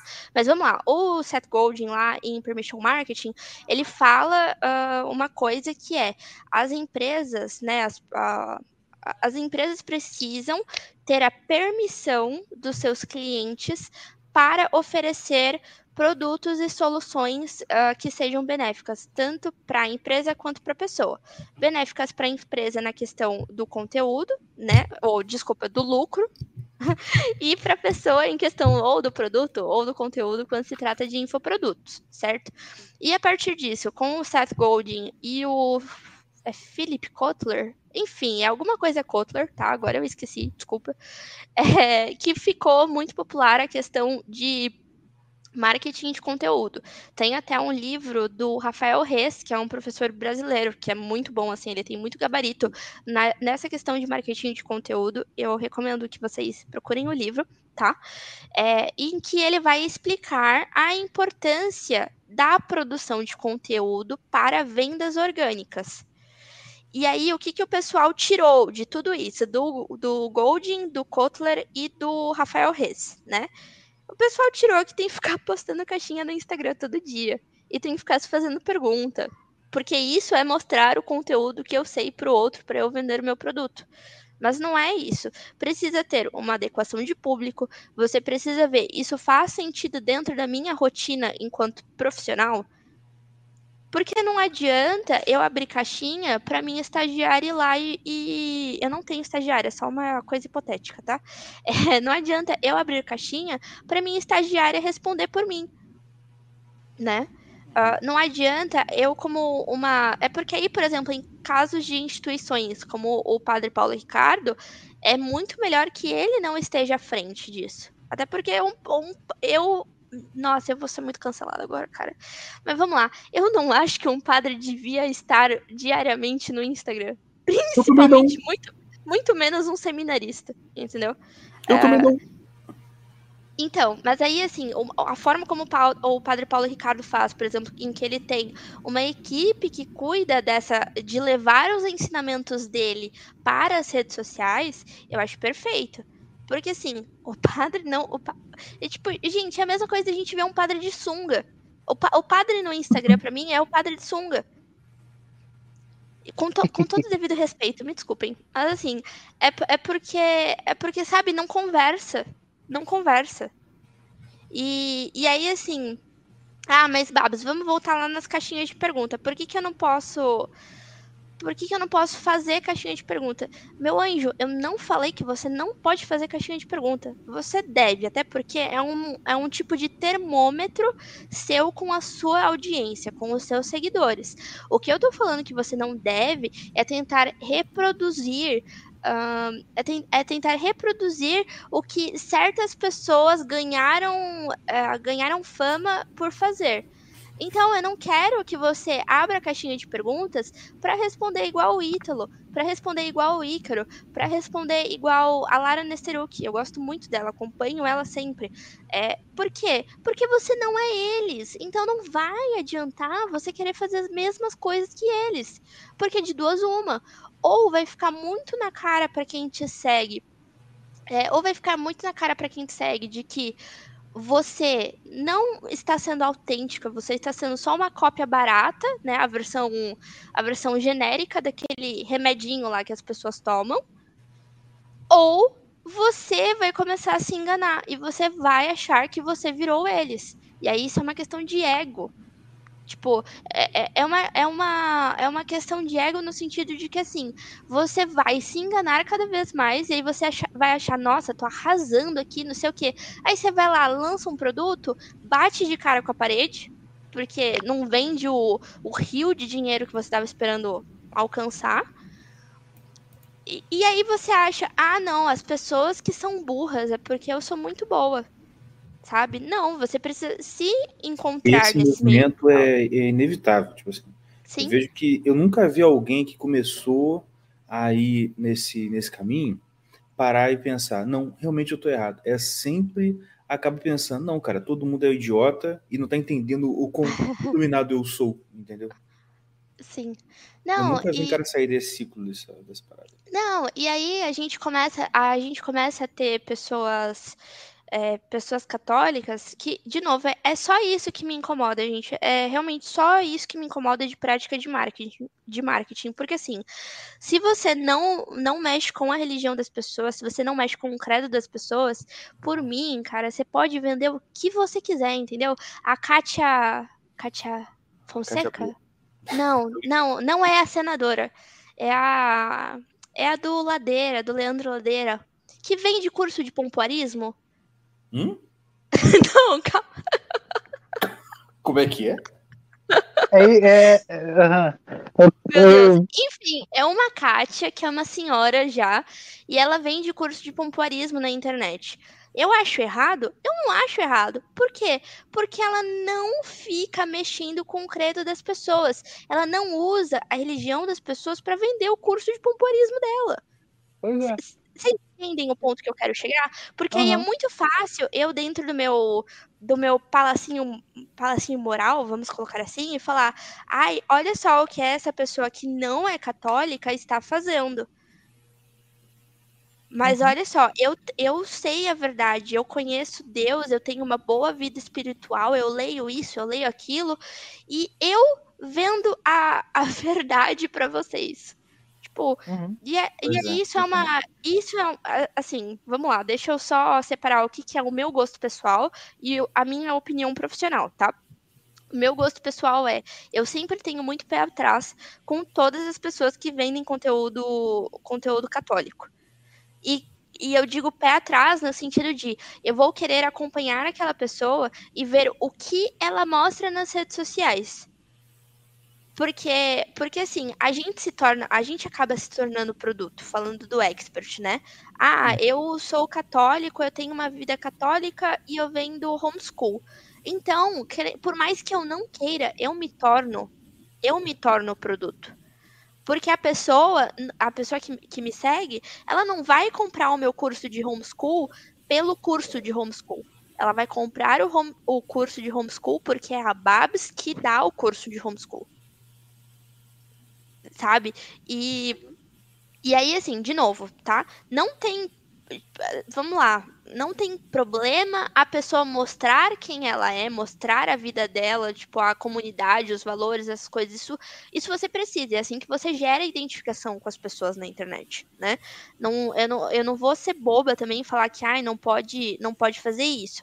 O que eu tô falando é que a gente tem que tomar muito cuidado ao, ao mostrar a nossa vivência da nossa religião, sendo que eu vendo um produto, porque eu influencio muito as pessoas na forma como elas vão viver a religião delas. E aí eu sei, tem toda uma problemática de, de que, tipo assim, ah, todo mundo é adulto aqui, as pessoas têm que ter também o Simancol de que a pessoa atrás da tela é uma pessoa de carne e osso, não é um santo, sabe? Eu tenho que ter essa, esse discernimento, mas as pessoas não têm. As pessoas não têm hoje em dia. Porque uhum. qualquer, qualquer, assim, qualquer pessoa famosinha, famosinha na internet, passou de 10 mil seguidores na internet, você já é, nossa, meu Deus, meu ídolo Uhum. sabe? E aí eu, eu, eu não sei se tá ficando muito claro, eu acho que eu posso até Ah, estar me excedendo nessa parte, mas é que assim, eu acho que pro produtor de conteúdo que tem uma grande audiência e trata de religião, enfim, ele, ele acaba influenciando pessoas nesse aspecto que é tão é, delicado, é tão precioso na vida das pessoas, ele precisa ter uma grande responsabilidade em como ele vai fazer isso. E, e aí, o que que acontece? Aí junta a fome, a, a fome com a vontade de comer. Não. Qual que é o ditado? Ai, meu Deus. É, É, aí, né? Enfim, Uhum. é, tipo, ah, eu preciso de grana, eu já falo sobre isso na internet, eu vou vender algum, algum, algum produto sobre isso. É, tudo bem, você, né, você precisa vender, você, tipo, você precisa botar comida na mesa. Todo mundo tem família aqui. Tipo, todo mundo precisa, né, ter, prover para sua família, etc e tal. Mas assim, como você está fazendo isso? Você está fazendo isso da forma certa? Ou você só está seguindo todo o movimento de manada em relação à produção de conteúdo na internet? Fez sentido pra vocês, assim? Pô, mano, eu tô ligado. Mas, caraca, cara, eu, eu ia falar isso antes. Eu não consigo conceber esse bagulho. Tipo assim, é, ao meu ver, é, vender esse tipo de, de conteúdo é complicadíssimo interiormente, sabe? Porque, É, por exemplo, eu vou vender, eu vou é, entrar pra, pra, pô, matar e morrer. Você tá entendendo o que eu tô falando? Se eu vou vender o negócio, eu vou matar ou morrer. Tratando de, de, de religião, Deus, cara, isso, assim, isso aí esquece pra mim. Eu tenho que dar o bagulho de graça. Pra mim, né? O meu, eu tenho que dar o negócio de graça, cara. Tá entendendo? Porque, porque você tá falando da religião das pessoas, né? Você Pois tá... é, eu não, eu não posso ganhar dinheiro com isso. Porque se eu for querer ganhar dinheiro com isso, eu vou usar de, de uma forma ardilosa. Porque eu vou querer tirar o dinheiro do bolso do cara. Eu não vou estar querendo ajudar o cara. Uhum. Tá entendendo? Sim. Se eu for querer é, pregar e passar algo que vai melhorar a vida do cara espiritualmente para a eternidade dele, eu, vou que, eu não vou poder querer dinheiro com isso, cara. Eu não posso. Tá entendendo? O povo tá. Esse, essa galera, eles estão perdendo muito a noção, cara. Tá entendendo? É Sim. pra eternidade da alma daquela pessoa. Não é sacanagem. Ele não vai E usar é- um produto. E essa galera fica com, com, com nojinho de vender por produto de Normal. pompoarismo, igual você falou. Exatamente. Tipo assim, ah, porque a pessoa vai lá, tá bom. Mas, meu irmão, você tá, você tá muito pior. Sim, e o problema é porque, assim, pra, pra você vender um produto católico, você tem que se encaixar nos moldes da, da, da estética católica atual, sabe? Vamos, vamos colocar assim. E, e aí, assim, você começa a fazer um jogo que eu acho que é muito danoso, tanto para a pessoa que produz o conteúdo, tanto para a pessoa que assiste o conteúdo, que é você tem que se encaixar em uma pré-concepção que as pessoas têm de quem você é e de como você deve se comportar. E aí, não à toa que a gente vê é, tanto as grandes figuras que se converteram ao catolicismo, quanto as médias, enfim. Tô brincando, tipo eu. Não, é, é porque, enfim. É- então, mas, o, Caverna, Porra, é- é-. Ah, não, é, você, você é low profile, né? Como, como, como jovens chamam. bloco. Não, mas é que. gente, muito obrigado pela participação agora. É, né? Desconvidada ao vivo. Não, mas é porque, porque assim, o que, o que que acontece? Tipo, você acaba. Ai, peraí que eu me perdi, cara. O gato tá, tá querendo cola aí. Puta, é foda. Peraí, peraí. Vamos, vamos voltar. É o seguinte: você vende um conteúdo católico, ou então você está em processo de conversão e abriu isso publicamente, né? Vamos lá, você já era um produtor de conteúdo, você está se convertendo ao catolicismo e você abre isso para os seus seguidores automaticamente, porque as pessoas são sem noção. As pessoas têm uma ideia de que só porque eu vejo aquela cabeça na telinha, ela é minha amiga, eu sou íntima dela. Então, uhum. a partir do momento que ah, surgem questões como conversão, ah, estou grávida, vou ter um filho. É, aí começa um outro lado que é danoso pro produtor de conteúdo, porque ele nunca parou para pensar sobre a exposição dele antes que é as pessoas dando pitacos na vida, na sua vida, a partir de stories de 15 segundos. É. E, e aí, assim, eu vou contar para vocês um, um, episódio que aconteceu comigo, né? Para não ficar falando de, enfim, de casos que aconteceram com outras pessoas, porque aí eu também não tenho controle, não sei como a pessoa sentiu, não sei das intenções por trás daquele tipo de exposição. Mas vamos lá. Eu postava muito uh, o meu guri antes no Instagram. Mas assim, postava muito no sentido de, tipo, tomar cuidado, né? Pra não postar foto só de fralda, essas coisas, mas assim, em relação, em, em relação ao resto, eu compartilhava. Eu tinha, tipo, sei lá, 2 mil seguidores na época, a Karine do Camada 4 tinha me compartilhado, aí vieram todas as adolescentes me seguir, porque, nossa, não sei o quê enfim. E aí eu compartilhava muito meu guri. Eu compartilhava, às vezes, ele assistindo televisão, eu fazendo as coisas de alfabeto com ele. E aí, uma, um dia, eu, tipo, ele tava assistindo TV, fiz um videozinho, e ele tava com aquela cara séria, concentrada, que. Impi... Tá bom. Obrigada. É, eu. Ele tava com uma cara assim, tipo, emburra... criança. Criança hipnotizada na televisão, sabe? E aí veio uma pessoa que nunca tinha, tipo, me seguia, mas assim, nunca tinha interagido comigo e falou assim para mim: Nossa, ele sempre tá com uma cara tão triste. O que, que tá acontecendo com ele? O que, que acontece com ele? Ele sempre tá com uma cara tão triste. Aí eu, eu olhei assim pra mensagem, tipo, eu não expus a pessoa, eu não respondi ela, sabe? Eu não fiz nada desse tipo. Eu só olhei aquilo e, eu, e aí eu fiquei muito, muito, muito triste. Eu fiquei triste, né? Porque eu falei, cara, eu estou expondo meu filho para pessoas que não o conhecem e que se acham no direito de falar que ele é assim ou que ele é assado, a partir de um story. Rapaz, aconteceu isso comigo uma época. Antes de. Você lembra, Foi né? muito boa essa. essa foi... Fui antes de, eu... de a gente fazer o podcast. Foi antes? Acho que foi antes, sim. Foi, foi no início. Foi no início? Foi. É... Mas acelera aí. 2.0. Então, né? A minha esposa mandou para mim uma foto de uma influencer. Sim, nem, nem era influencer, mas ela viu algum lugar, alguém partilhando, compartilhou comigo. Assim, uma mulher que é daquele jeito, aquele negócio de pedagogia, né? Moderna, tipo, ah, você não pode. De, é, como é que fala? Contar a seu filho e parará. E aí, tipo assim, ela falou um monte de groselha e eu fui lá e respondi o que eu achava que devia responder. Mas, tipo assim, nem foi tão grave, cara. Eu nem foi muito, sabe? Mas a, a mulherada ficou irada comigo. Irada, muito irada comigo. E eu, que nem gosto, né, comecei a responder sarcasticamente tudo que estavam me falando lá, entendeu? Aí a, mulher, a mulherada ficou mais pé da vida comigo ainda.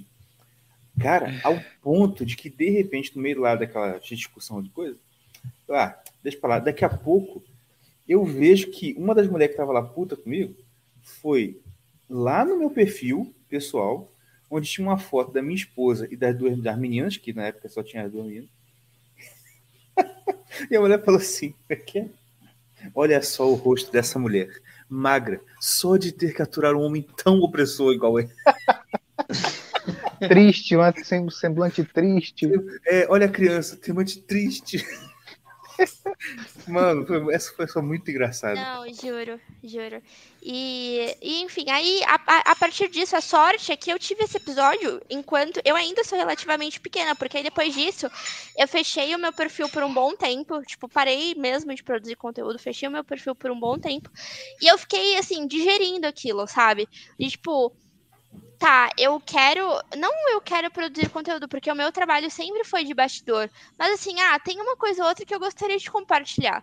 Ah, então, para eu compartilhar isso, eu vou precisar ah, tomar certos cuidados. Sim, ele tá gritando atrás de mim, desculpa. É, não. Tranquilo. eu, vou, eu vou precisar ah, tomar certos cuidados para que o que eu quero fazer não influencie no meu filho, no sentido de que assim, tudo bem, eu escolhi, eu escolhi estar na internet, eu escolhi ah, mostrar a minha cara, essas coisas, mas o meu filho não tem essa escolha ainda, entendeu? Então, eu não vou, eu não vou virar, por exemplo, e muita gente me pedia naquela época, de, tipo, ah, mostra mais como você faz o homeschool do seu filho. Gente, eu não faço o homeschool do meu filho, ele tem três anos. O máximo que eu faço é mostrar o alfabeto para ele. Agora ele tá, enfim, vendo umas palavrinhas e tal.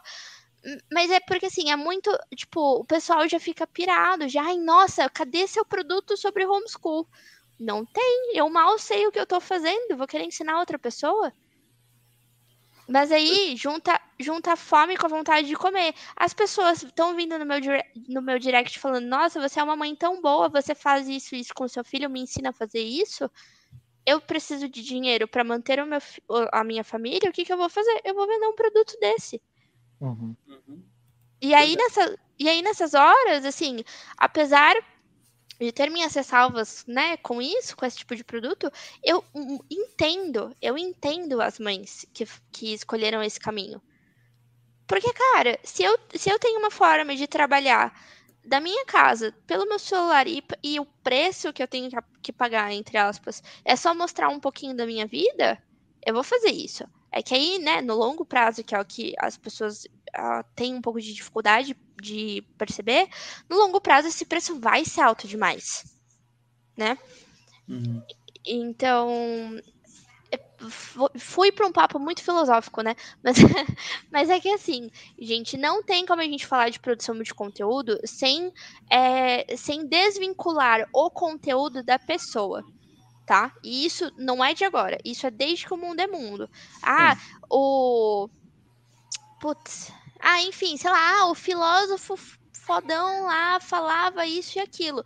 Você nunca vai pegar e falar só o que o cara falava. Você vai falar, o cara X falava isso e aquilo. Entendeu? Sim, sim. E, e por quê? Porque as pessoas, no final das contas, elas só estão interessadas nas outras pessoas. Elas não estão interessadas, tipo, puramente no conteúdo técnico. Aquele famoso ser ou não ser, eis a questão. Clarice Lispector? Tudo é, Clari... Tudo é Clarice Lispector que fala. Sim.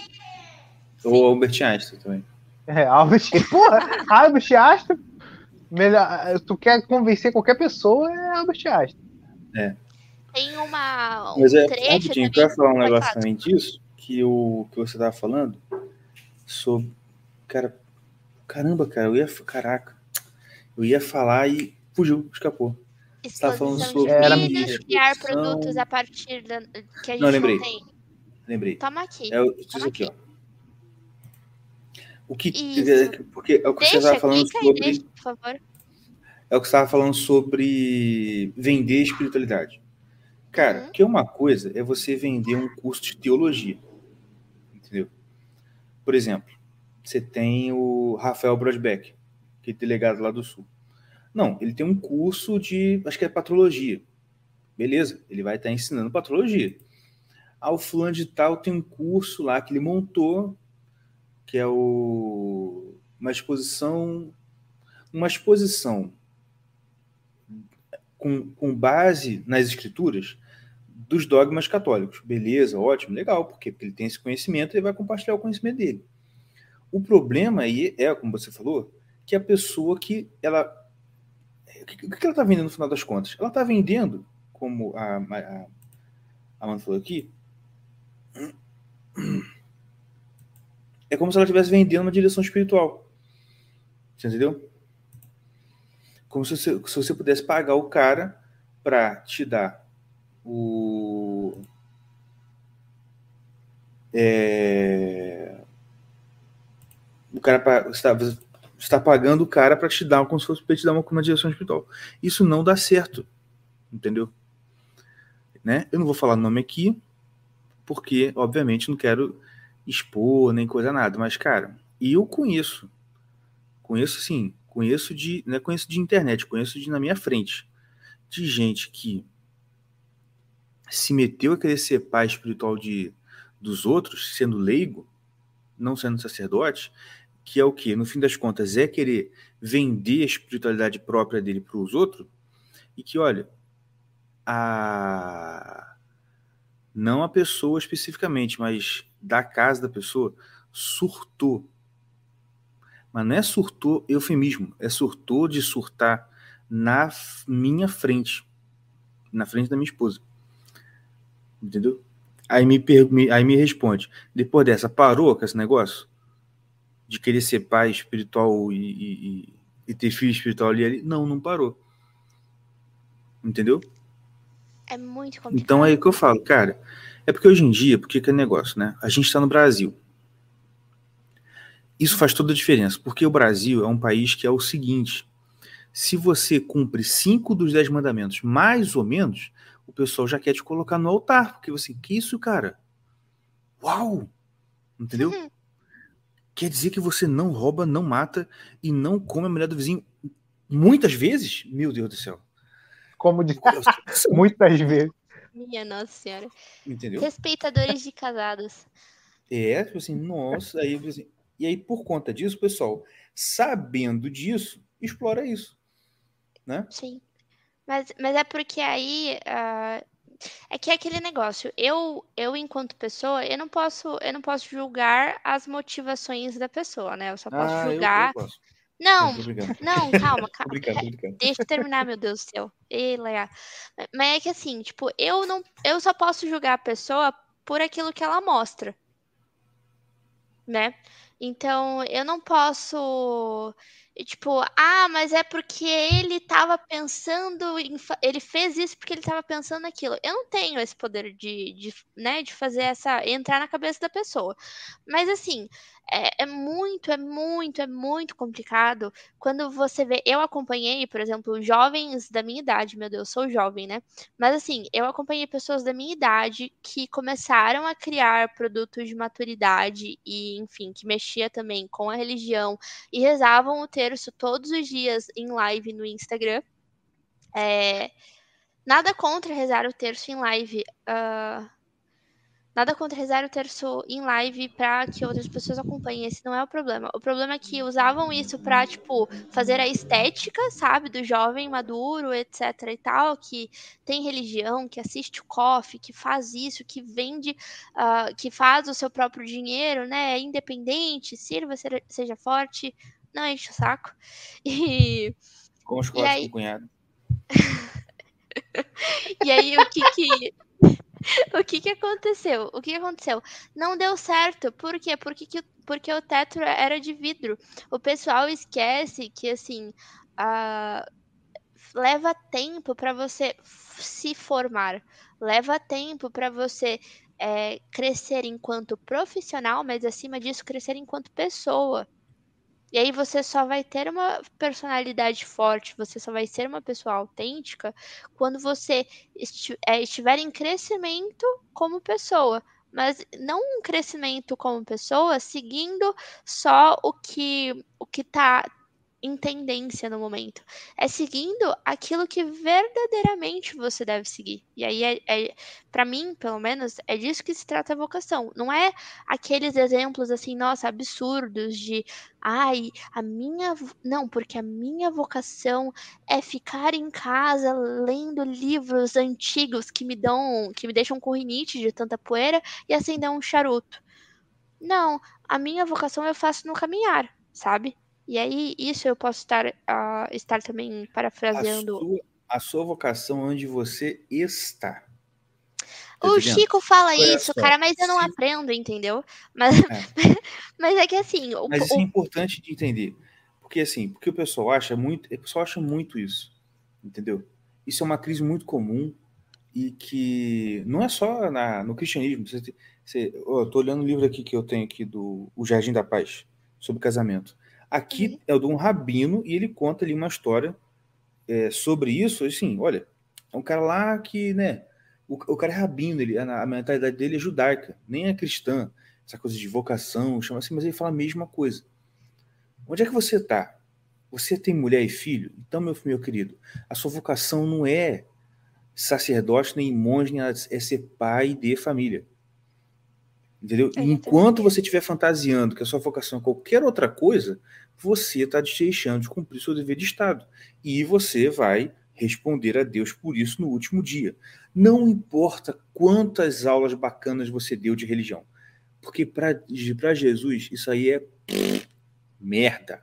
Porque para ele, ó, cara, teve um cara que ele leu as aulas e falou: putz, muito bom, foi o Santo Tomás. Você é Santo Tomás? Não, você queria muito ser, mas você não é. No máximo você é gordo igual ele, igual eu. Mas assim, você não é Santo Tomás. Então, eu não garantiria que você, Deus vai olhar para seus vídeos e falar: nossa, muito bom isso que você falou de mim, viu, meu filho? Então, assim, eu não arriscaria. Eu iria pelo que é mais garantido, que é onde eu estou. Né? Ah, eu tô aqui e pá, eu já sou pai de família. Ai, meu filho, então é isso que é o seu chamado. Pronto, você já sabe. Você não precisa descobrir, você já sabe. Mas desculpa, pode continuar. Não, é porque eu só vou. Ai, gente, eu comecei muita coisa e eu não terminei nessa live, né? Desculpas. Mas é. Cara, pior que eu sou, eu realmente sou assim. Esse é, essa é a pior parte. Mas, mas o que que acontece? Ah, o, o, o Babs, não era uma live de marketing? Por que, que a gente tá falando de vocação? O que que aconteceu no meio termo, né? É, eu esqueci. Porque, porque, gente, quando a gente fala de vendas, quando a gente fala de ah, me tornar um especialista ou até mesmo trabalhar nos bastidores, eu não posso fazer isso sem saber quem eu sou, quais os meus princípios, o que eu estou disposta a fazer, o que eu não estou disposta a fazer, porque eu garanto para vocês ir descobrindo essas respostas que eu acabei de falar enquanto você tá com o carro andando. Puta, Uhum. é pedir pra você se lascar. É pedir pra você ir lá e, tipo, te empurrarem do carro em movimento. Porque, é. porque, porque o que acontece? Ah, mas é só vender, pô. É só. É a mesma coisa de eu pegar uma balinha aqui e vender no farol. Não, não é. Não é. Não é. Por quê? Porque E o aí, cara que compra a balinha, ele não vai tomar decisões com base na balinha que ele comprou. Não, calma, eu vou vida dele che- com eu- Não, calma, calma, calma, calma. Você tá, você tá se apressando, você tá se apressando. Desculpa, desculpa, desculpa. É, é porque assim, a, o, eu vendendo uma balinha na rua, eu vendendo alguma coisa em uma loja física, eu não tenho. Primeiro, eu não tenho poder de escala. Segundo, eu não tenho poder de conversar com tantas pessoas ao mesmo tempo. E o terceiro, eu não tenho a, a possibilidade de cativar as pessoas da forma como eu tenho nas redes sociais. E aí eu vou voltar no ponto, tá? Eu vou voltar no ponto das redes sociais serem uma uma Cara, é uma máquina que dá lucro para as empresas de redes sociais. E aí, assim, é aquele negócio. Se me faz rir, se te faz rir, tá tudo bem, né? Mas aí você vai, você vai empurrando a sujeira para debaixo do tapete, vai empurrando, vai empurrando. E aí tem uma hora que você olha aquela sujeira virou um dragão. Sabe? Por quê?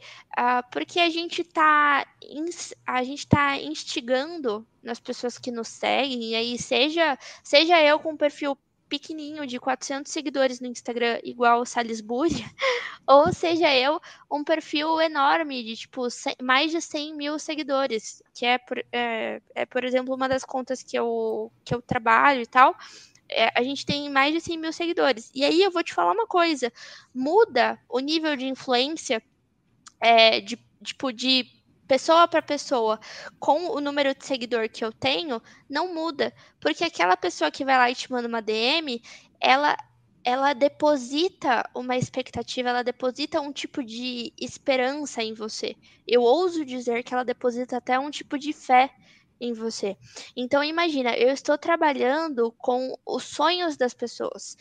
Porque o, por exemplo, quando a gente fala de vendas na internet, né, o uso de copywriter e não sei o quê, o que que o copywriter faz? O copywriter é, persuade a pessoa a tomar uma ação desejada, né?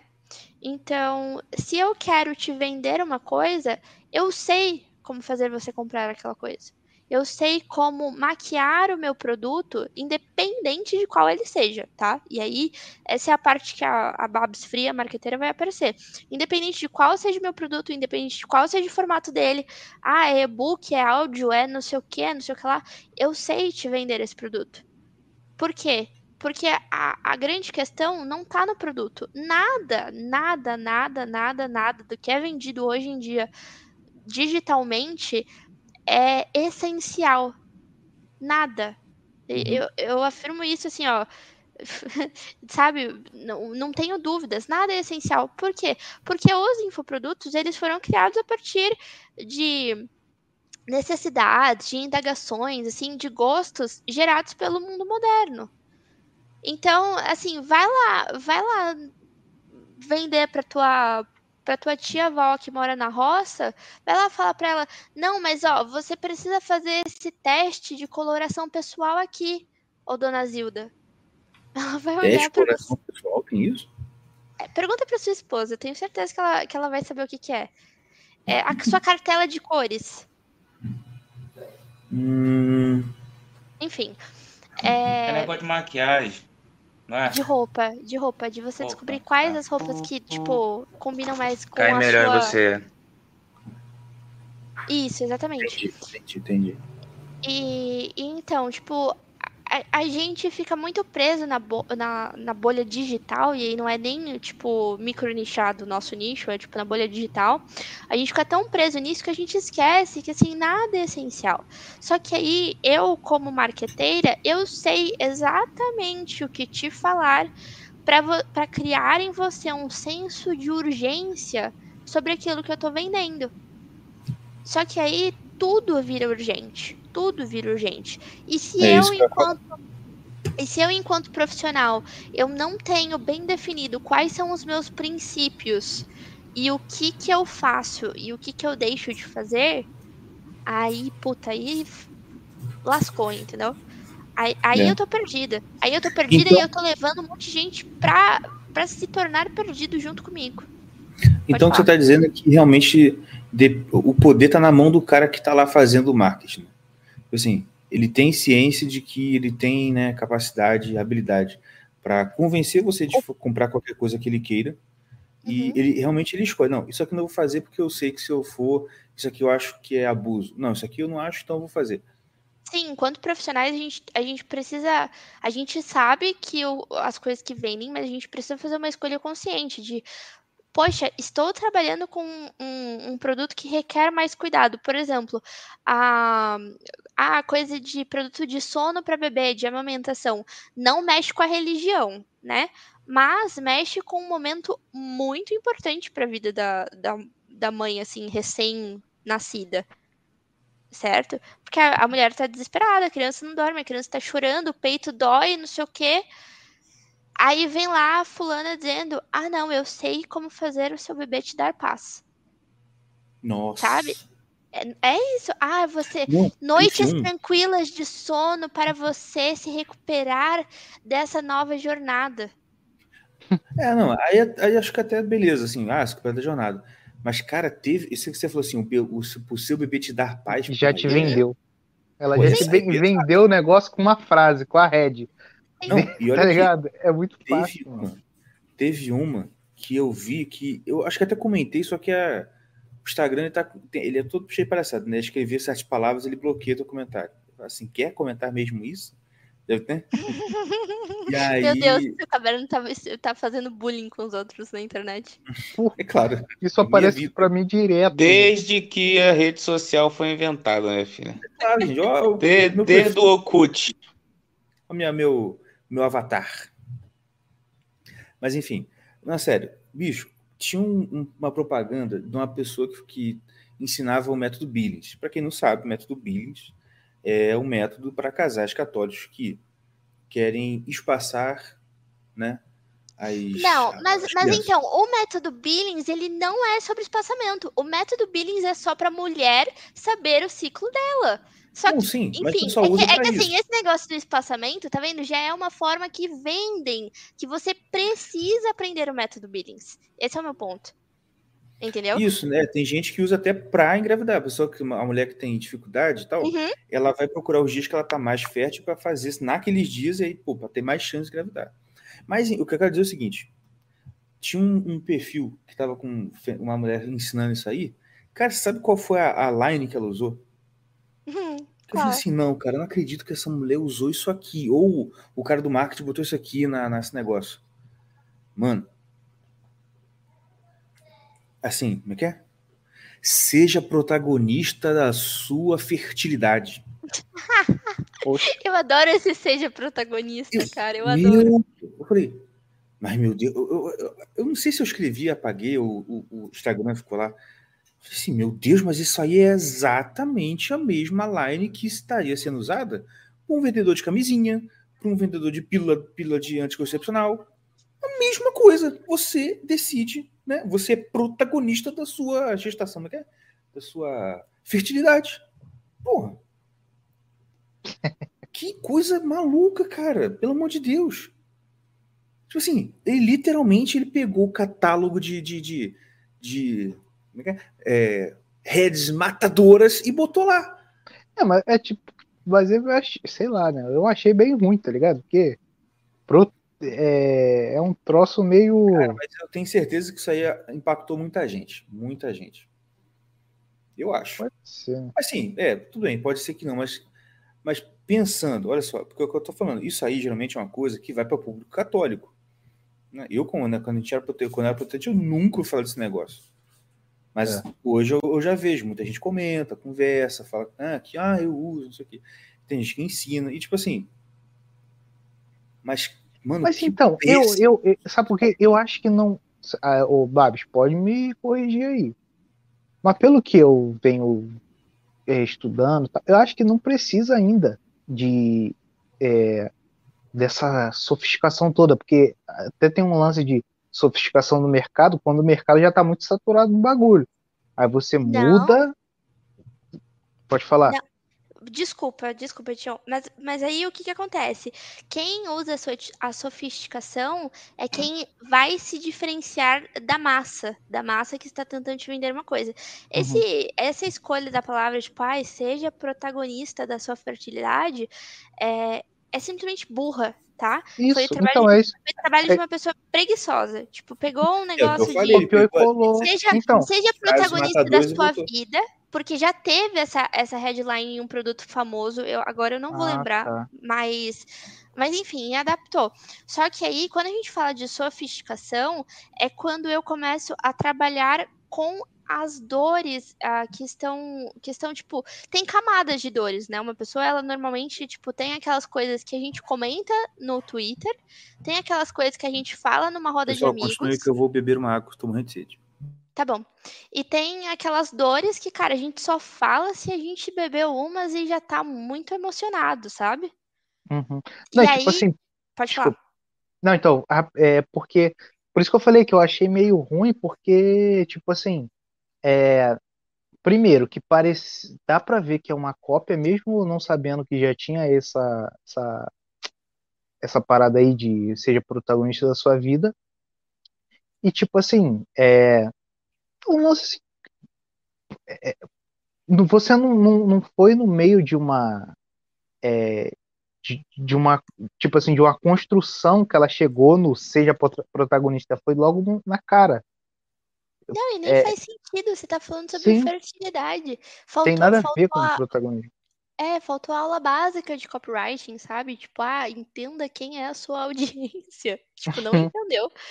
Sim. Mas, mas então, é por, é por isso que assim, ah, o pessoal fica nessa de, ai, mercado saturado, tem muito copywriter, tem muito disso, tem muito aquilo.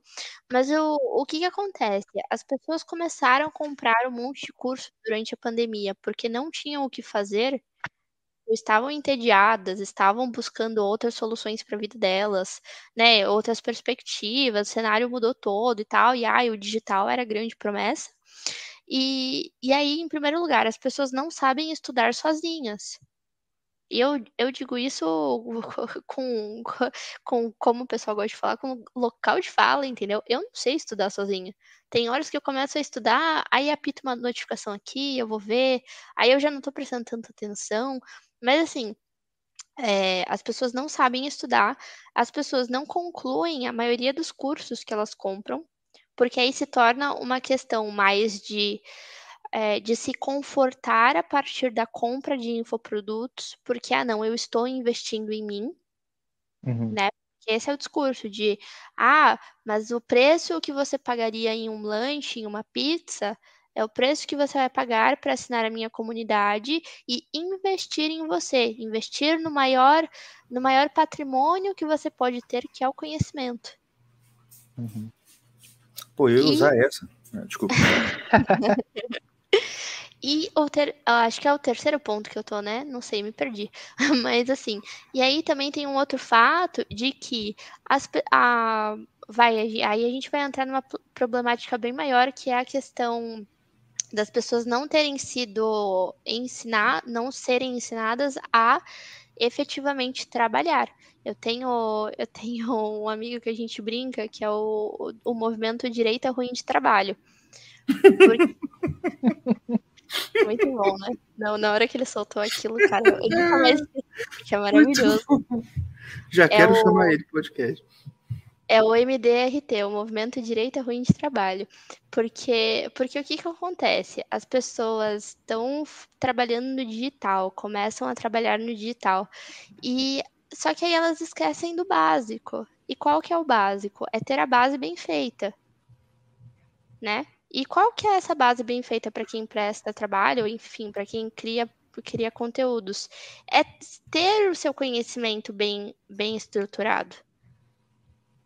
E não fazem isso. Aí, tipo, também tem questão de não entregar em prazo. E aí, porque você se divide em 1.500 coisas para fazer durante o dia, você nunca termina nada, você nunca faz nada bem feito.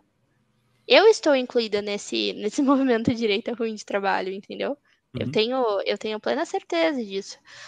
Porque, e aí, assim, é um monte de pessoas que fo- é, foram um monte de pessoas inseridas no mercado digital que não têm o devido preparo para o mercado digital, que não têm a devida é, maturidade no sentido de pensar. é, ó, por exemplo, agora são 11 horas da noite, eu tô recebendo mensagem de trabalho. Tipo, Uhum. que apitou agora aqui, eu, eu perdi o raciocínio. Mas vamos lá. É, um monte de pessoas que entraram no mercado digital durante a pandemia por conta da venda de cursos.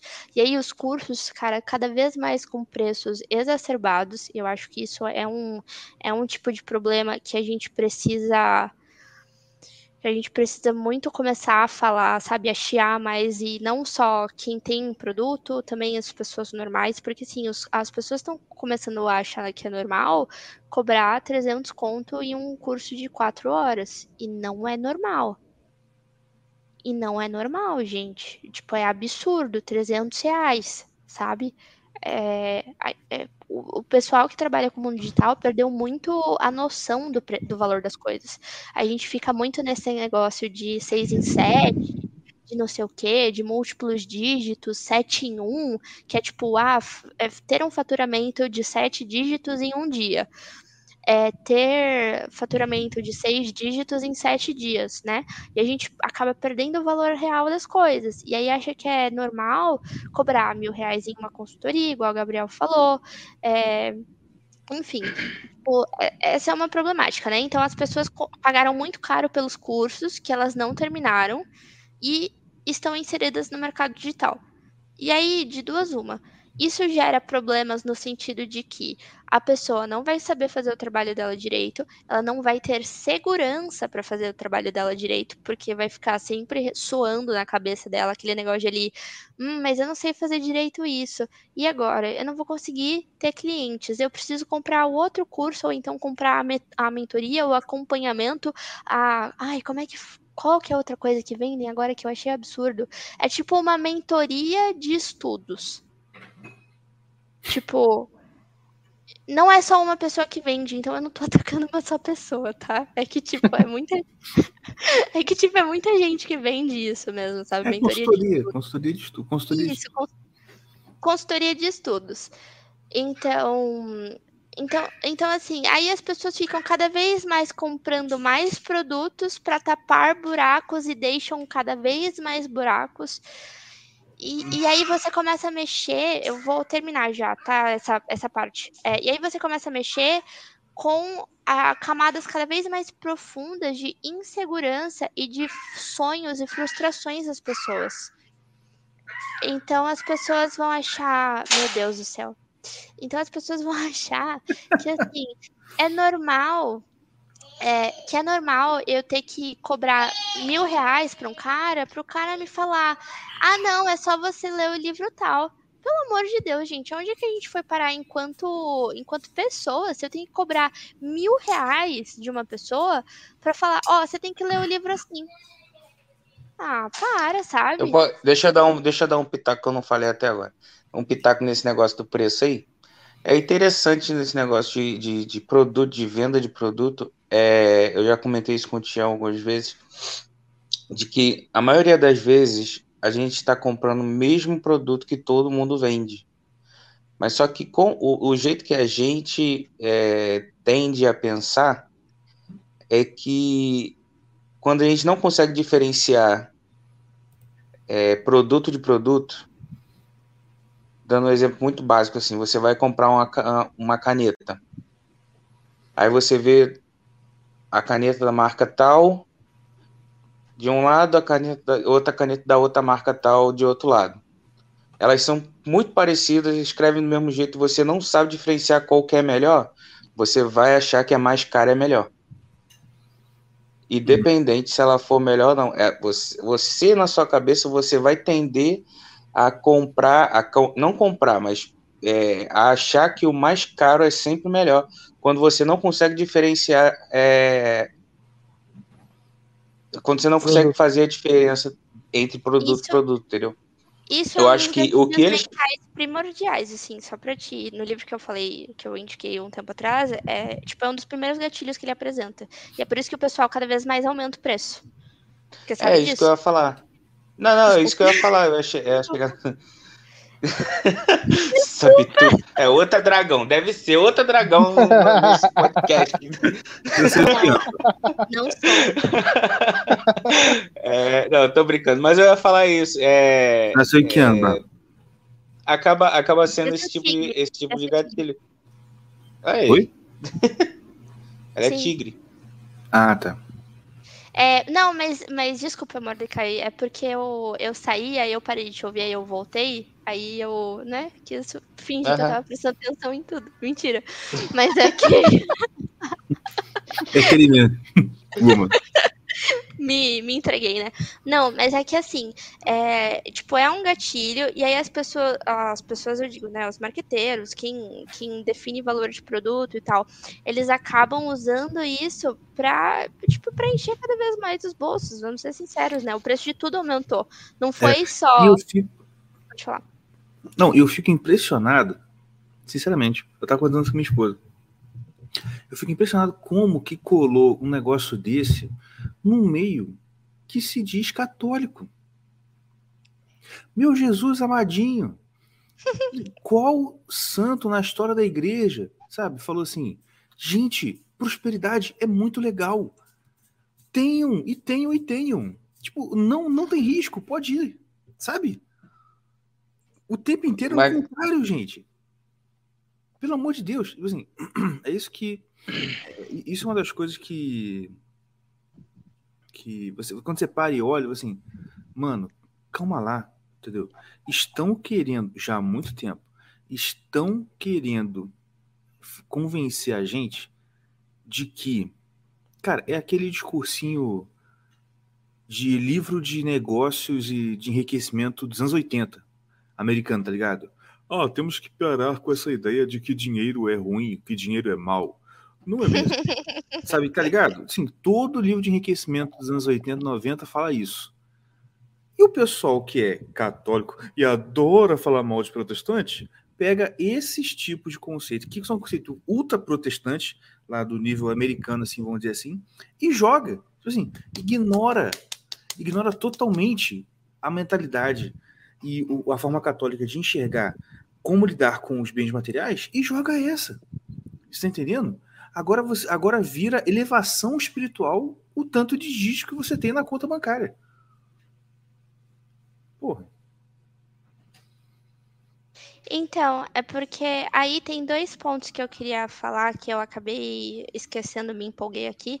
Mas o primeiro é que, assim, o pessoal hoje maquia muitos produtos, né? Então, era aquela parte que eu tava falando de criar um senso de urgência e que aí tudo é para ontem, tudo você precisa saber para para ser, nossa, um ser humano excelente, para ser a melhor versão de você.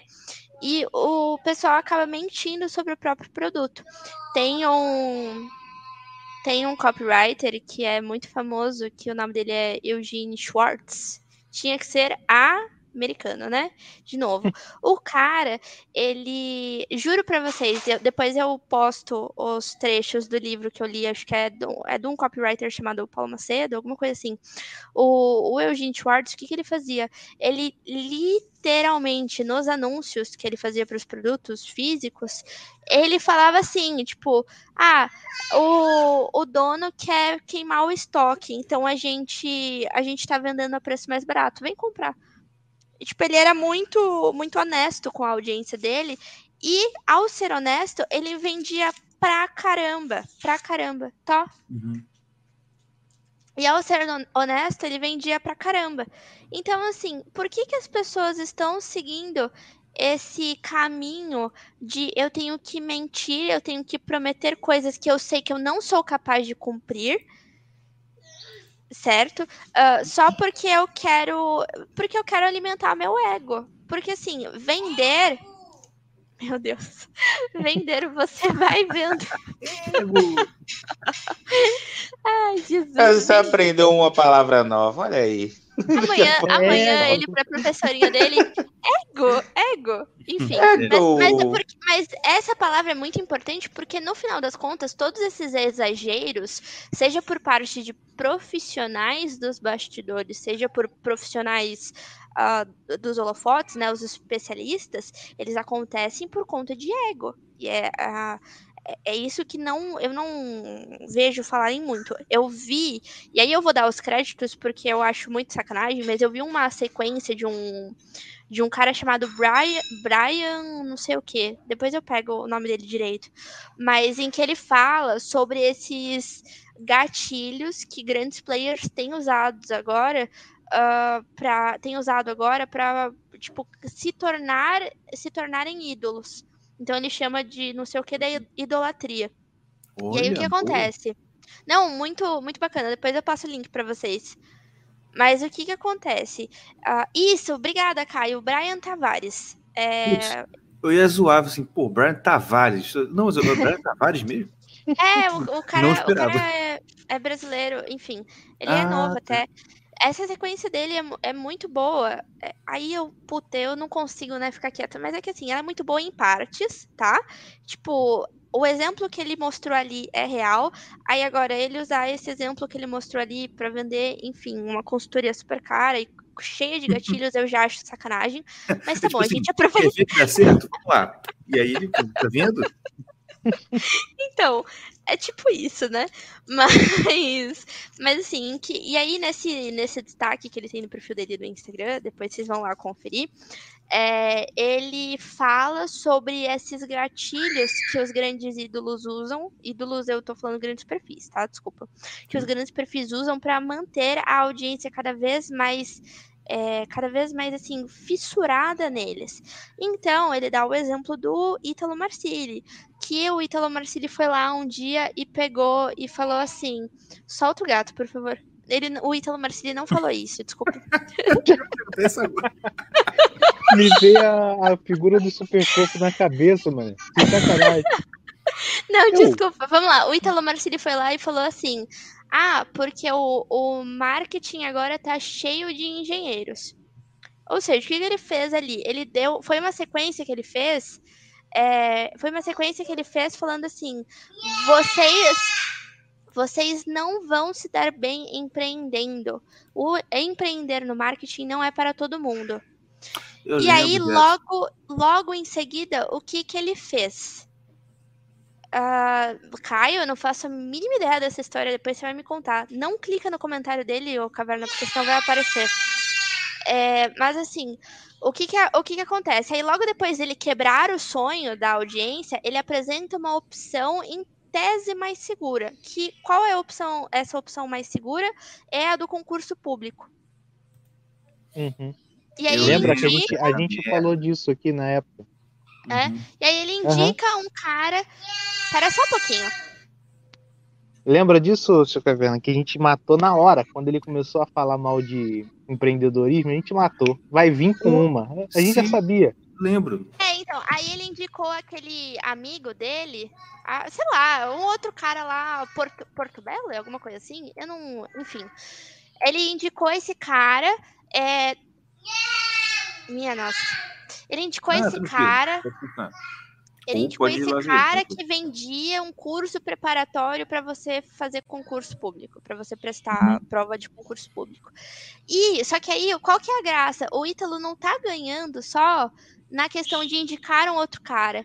Ele tá ganhando a partir do momento em que ele deixa a audiência dele dependente dele. Porque se Uhum. ele não tivesse dado essa solução mais, ah, mais fácil, em teoria, depois de ter destruído o sonho da audiência, o que que o que que ia acontecer? A audiência ia ficar perdida. A audiência ia ficar perdida. E aí, com a audiência perdida, elas ficam, elas ficam sem.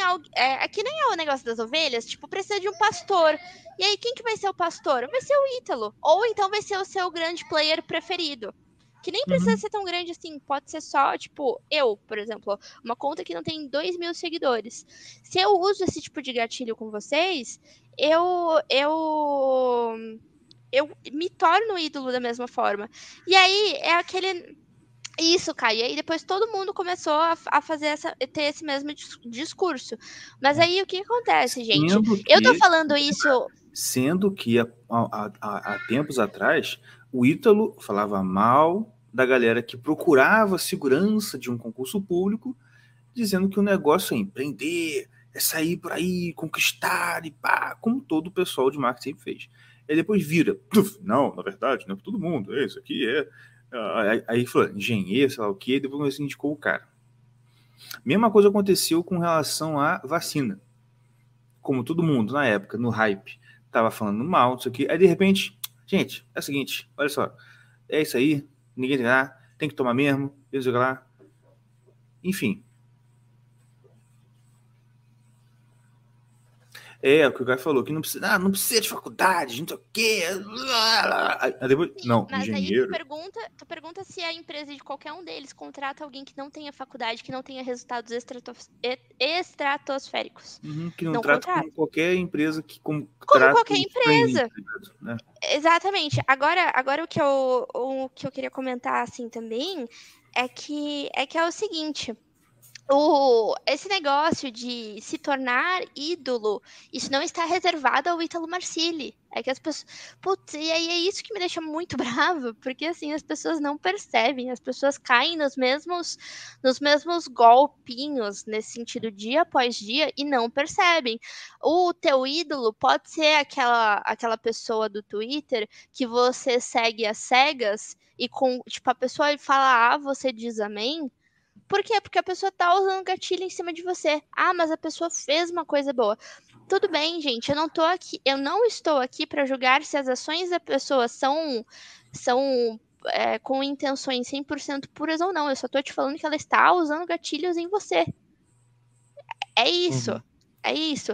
E a partir do momento que a pessoa usa, que a pessoa usa desses gatilhos para crescer, porque ela precisa usar desses gatilhos para crescer, você vai ficar na cola dela, porque ah, essa pessoa é muito ahn, essa pessoa é muito based, essa pessoa, sabe, me fala, me mostra o caminho da verdade.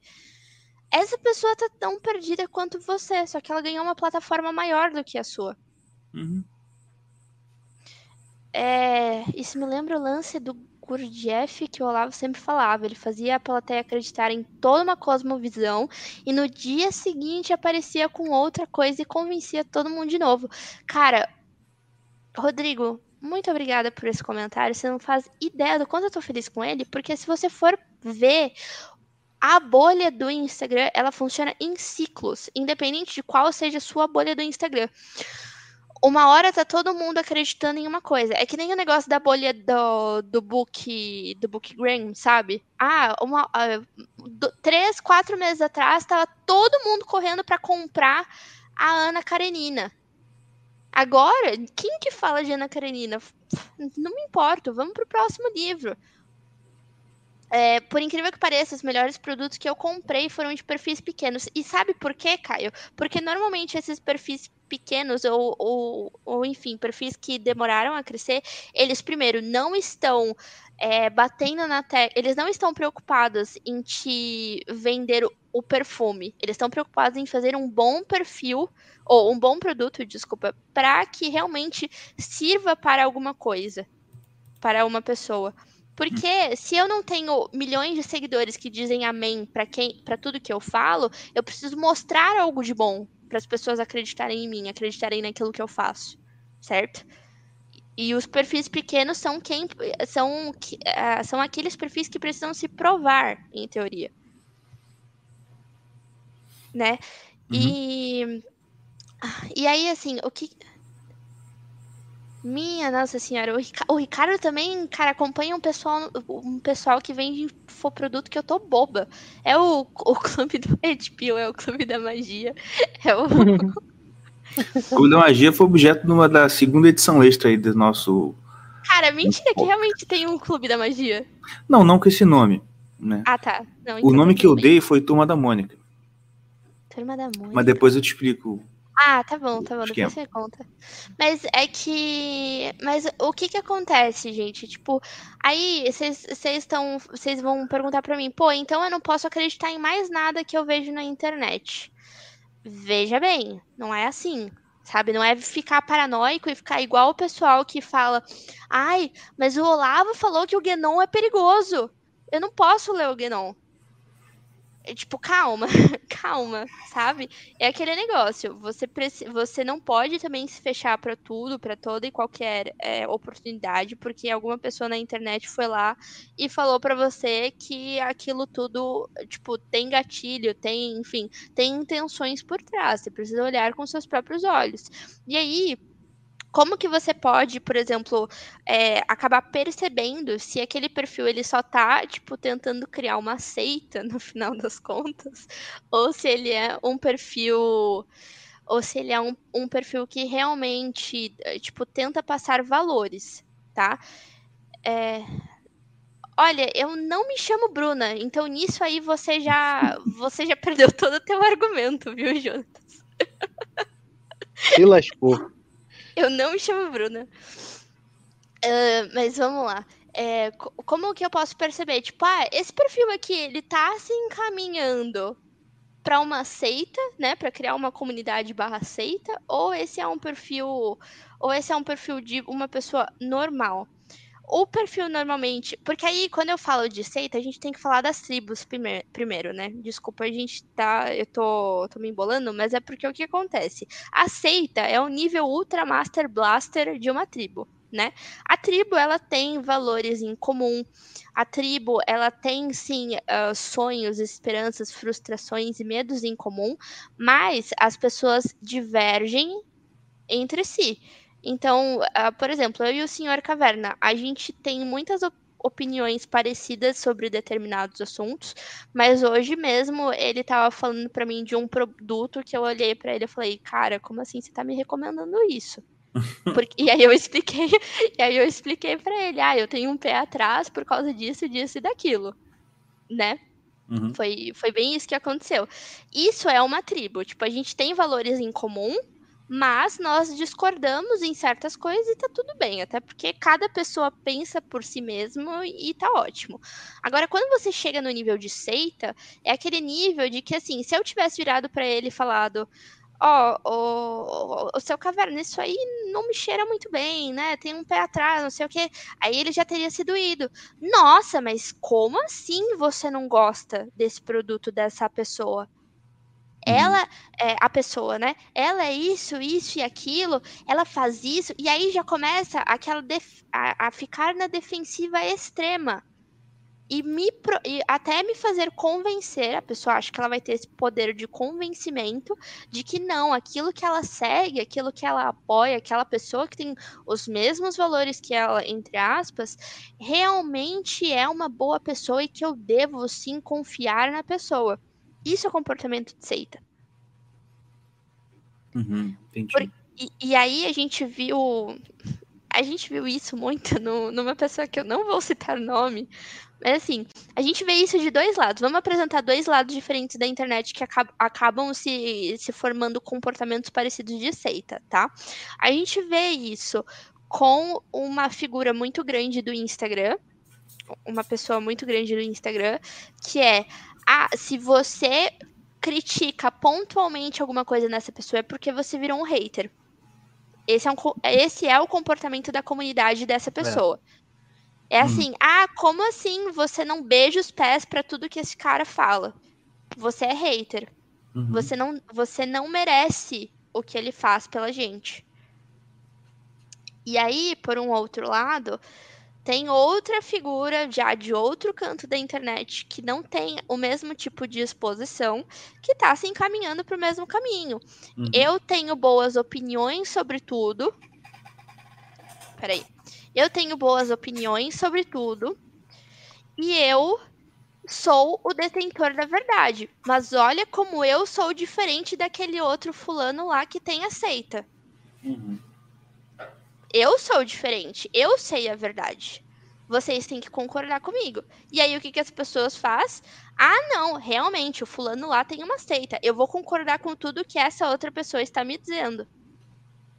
Sim. Só troca de, de, de líder de seita.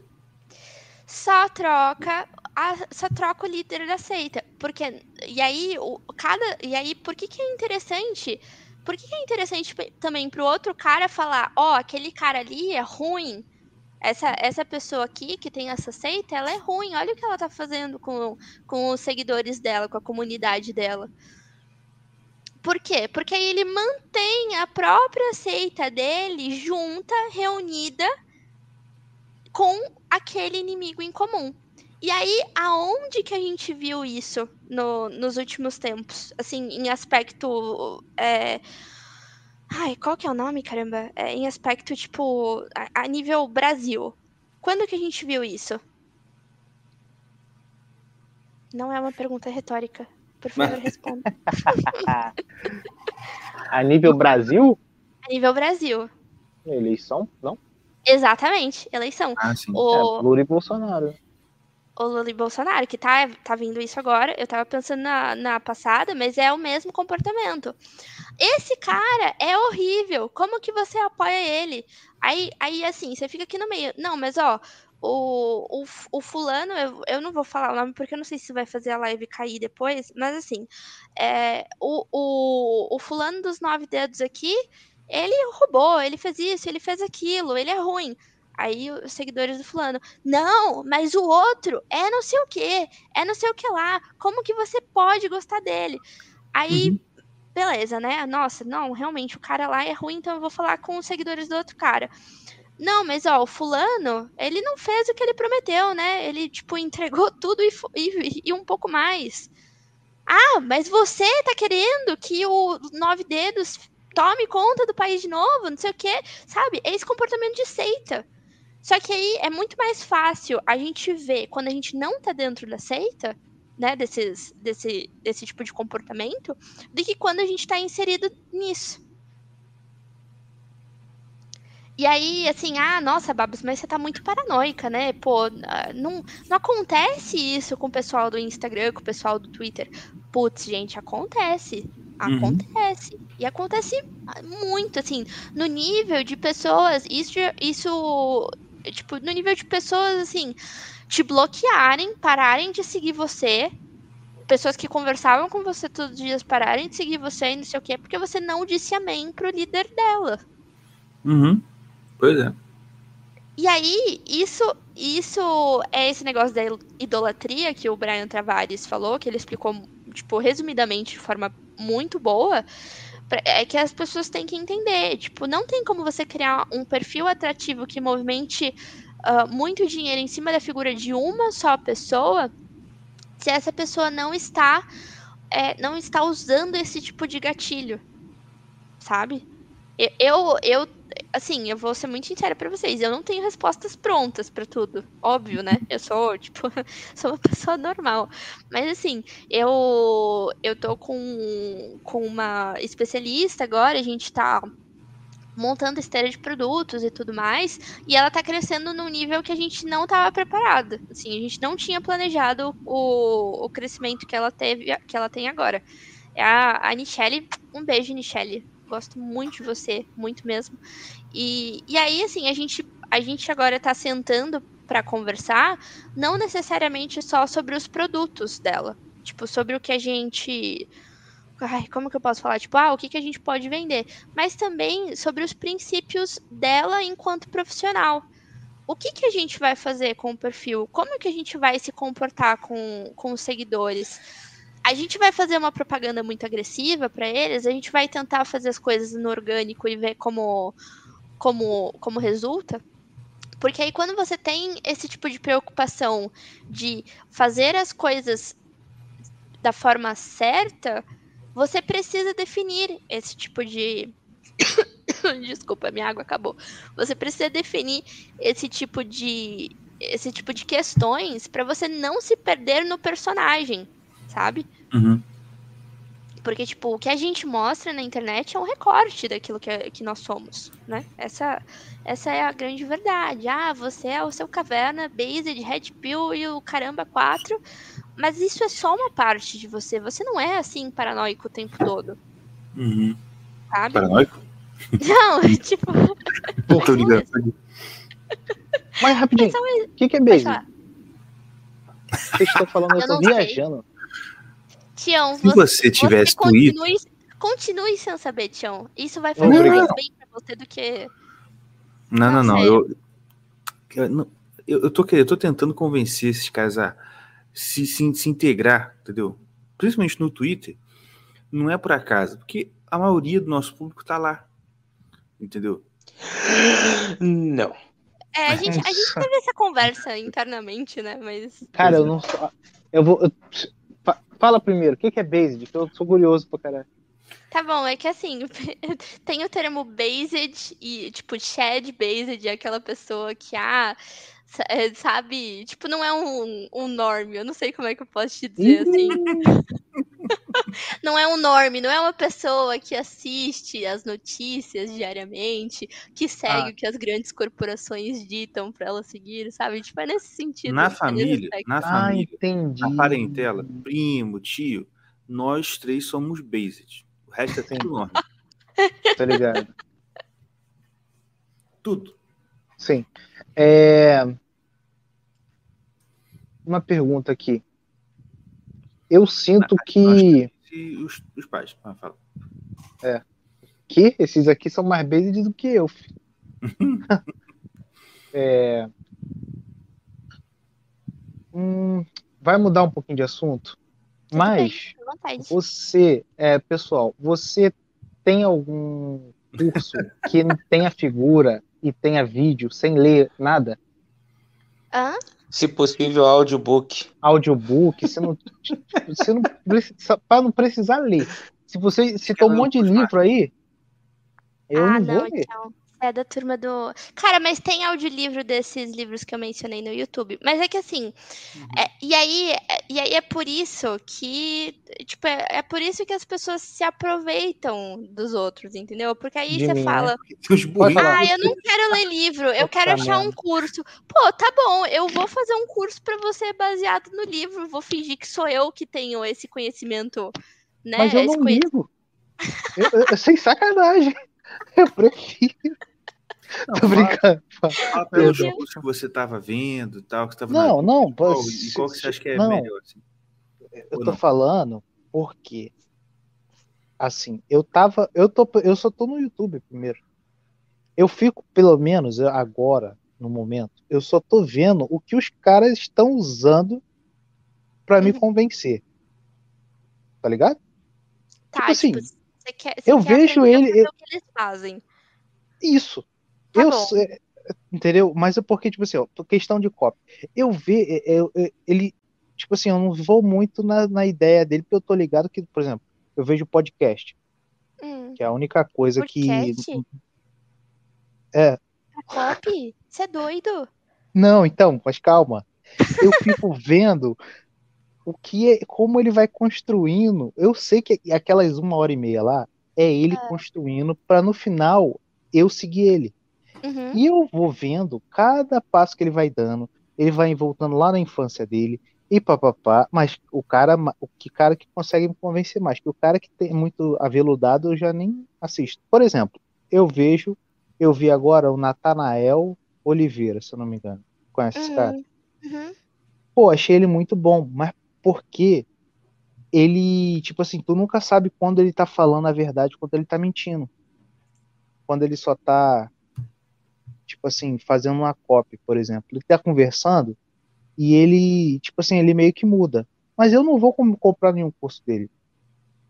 Mas eu, eu tipo assim, eu, eu vejo nas paradas que ele fala, que ele, ele- caraca, tu nunca sabe quanto que é real, quanto que ele é só tá mentindo pra te convencer, tá entendendo? E Ai. na construção do personagem dele eu acho maneiro essa parada. Mas aí é isso que eu ia te perguntar. Tem alguma é, é, algum algum lugar onde eu possa Vídeo? encontrar? Ah, Não, não, você eu tô zoando. pernas. Não, tá, tipo, então, mas é, mas é exatamente isso que eu ia falar. Assim, é, para quem quer ser copywriter, para quem quer trabalhar com marketing, precisa ler livro. Precisa ler livro. Só curso, só mentoria do fulano, mentoria do ciclano, não vai te adi- adiantar. E aí eu digo, meu Deus, eu digo ainda mais. É, não adianta você só ler livro técnico. Não adianta. Então, por exemplo, ah, você, Tião, quer virar copywriter. O que, que eu ia te indicar? Não, você não pode. O que, que eu ia te indicar em primeiro lugar? É você ler os, os. Eu tenho até no meu, no meu Twitter, eu vou caçar e eu vou puxar, que eu fiz essa recomendação. Tipo, ah, os primeiros livros que eu quero, que eu preciso ler depois que eu decidi que eu quero ser copywriter. O Armas da Persuasão, do Robert Cialdini, que eu já falei aqui. É, o do David Ogilvy, é, On Advertising. Esse livro só tem em inglês, mas é porque aí ele vai fazer mesmo um, uma dissecação. É, puta, essa palavra tá totalmente errada, né? Mas enfim, ele vai dissecar as propagandas que ele já criou. E aí, Uhum. nisso, puta, é, é um- é uma baita aula prática. Esse livro tá só disponível em inglês. Deixa eu puxar aqui no meu Telegram. Peraí, peraí, peraí. Ó, então, Armas da Persuasão, On Advertising. É, Acredite, Estou Mentindo, do Ryan Holiday. O que que Uhum. foi? Eu Acredite, Estou Mentindo, do Ryan Holiday. E Storytelling, do Carmine Gallo. O Carmine Gallo, cara, eu não quero achar nada. É, o Carmine Gallo, ele é um jornalista, ele tem uma série de livros voltadas para o storytelling. Ele tem uma série de livros voltados sobre assim storytelling e tudo mais. E ele se especializou em fazer o quê? Ele se especializou em descobrir como as pessoas que falam bem, que fazem bons discursos, fazem esses bons discursos. Tanto que hoje em dia ele é contratado por muitas empresas enormes para criar palestras para os CEOs e essas coisas, para ajudar no desenvolvimento de palestras, sabe, de apresentações uh, em que a pessoa tem que falar. Então, o Carmine Gallo, ele não é um profissional da área de copywriting, mas ele sabe muito sobre persuasão, como manter a atenção da audiência, é, enfim, tá? O David Ogilvy, o Ryan Holiday, fica longe dos livros de estoicismo do Ryan Holiday, é, fica só com o Acredite, Estou Mentindo, dele é muito bom. E tem outro que aí ele é muito mais. Eu vou passar todos esses livros pro Senhor Caverna e aí ele te manda, tá? Mas Ok. o, o que que acontece? Tem um outro que é do Bob Dorff e do Steven. Deixa eu abrir aqui, peraí. Ah, ele não vai abrir. Enfim, é do Bob Dorff. É, o nome é Startup Manual do Empreendedor. não tem como um bom profissional que venda produtos vender esses produtos sem saber como funciona uma empresa. Então, esse manual do. Pode escrever. Esse manual do empreendedor, do Bob Dorff, ele é um. Ele é como se fosse um manual mesmo para quem quer criar uma empresa, seja ela startup ou não tá? Aí é um nível acima, é um tipo de leitura que você vai fazer, tipo, consultar ao longo dos anos, assim, mas que ela serve para você se qualificar enquanto profissional e não só como, tipo, ah, o cara que escreve headline bonitinho. Uh, o marketing vai além dos gatilhos safados que fazem, ele vai muito mais além, gente. O marketing não existe, não existe só com a criação do Instagram, a criação do Facebook. É, o tanto que assim é bom a gente Peraí, peraí, desculpa.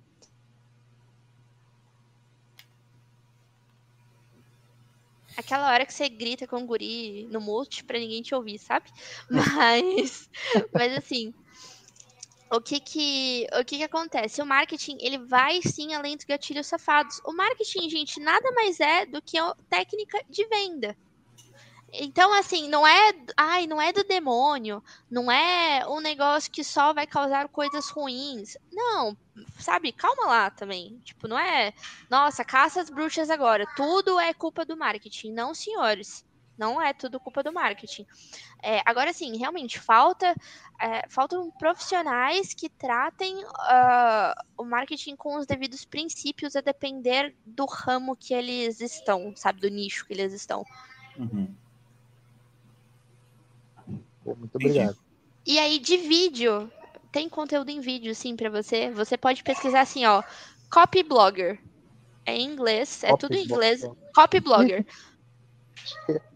Já é outro. Nada de inglês. Não tem jeito, cara. Ah, não, pelo não. amor Eu não sei, não, cara. Eu, eu, sou muito tapado. Cara, Os dois sabem aí. Mas... É que, assim, tem um jeito muito fácil de aprender ter... inglês. É aquele. Não, sério, o Graded Você arranja uma método. namorada americana e aí você aprende inglês na hora. Isso, queria até uma, uma esposa. Não, tô falando assim, tem o, o Graded Book, cara, que é você pegar livrinho de criança e traduzindo. Tipo assim, aqueles livros que tem uma frase por, por, por página. E ele vai. Tem, o, tipo assim, tem vários níveis. Aí você vai subindo os níveis. Com o tempo, você vai. Eu sei que eu tô ensinando para as crianças aqui, cara. Tipo assim, com o tempo, realmente você vai pegando assim, assim a, a, com acho que é a segunda, terceira semana que eu estou ensinando. E eu já, eu já sei que eu falo assim, não, o que, que é isso aqui? Entendeu? Ah, não uhum. lembro, não. Lembra um pouquinho aqui. Aí, tipo, já. Porque já viu a palavra em duas, três frases diferentes e você, não, entendi, é isso aqui. Mas enfim. É, é que assim, conteúdo. Putz, conteúdo em vídeo vai ser. Vai ter que ser mesmo os audiobooks. Bom ser em inglês, né? É, exata, exatamente.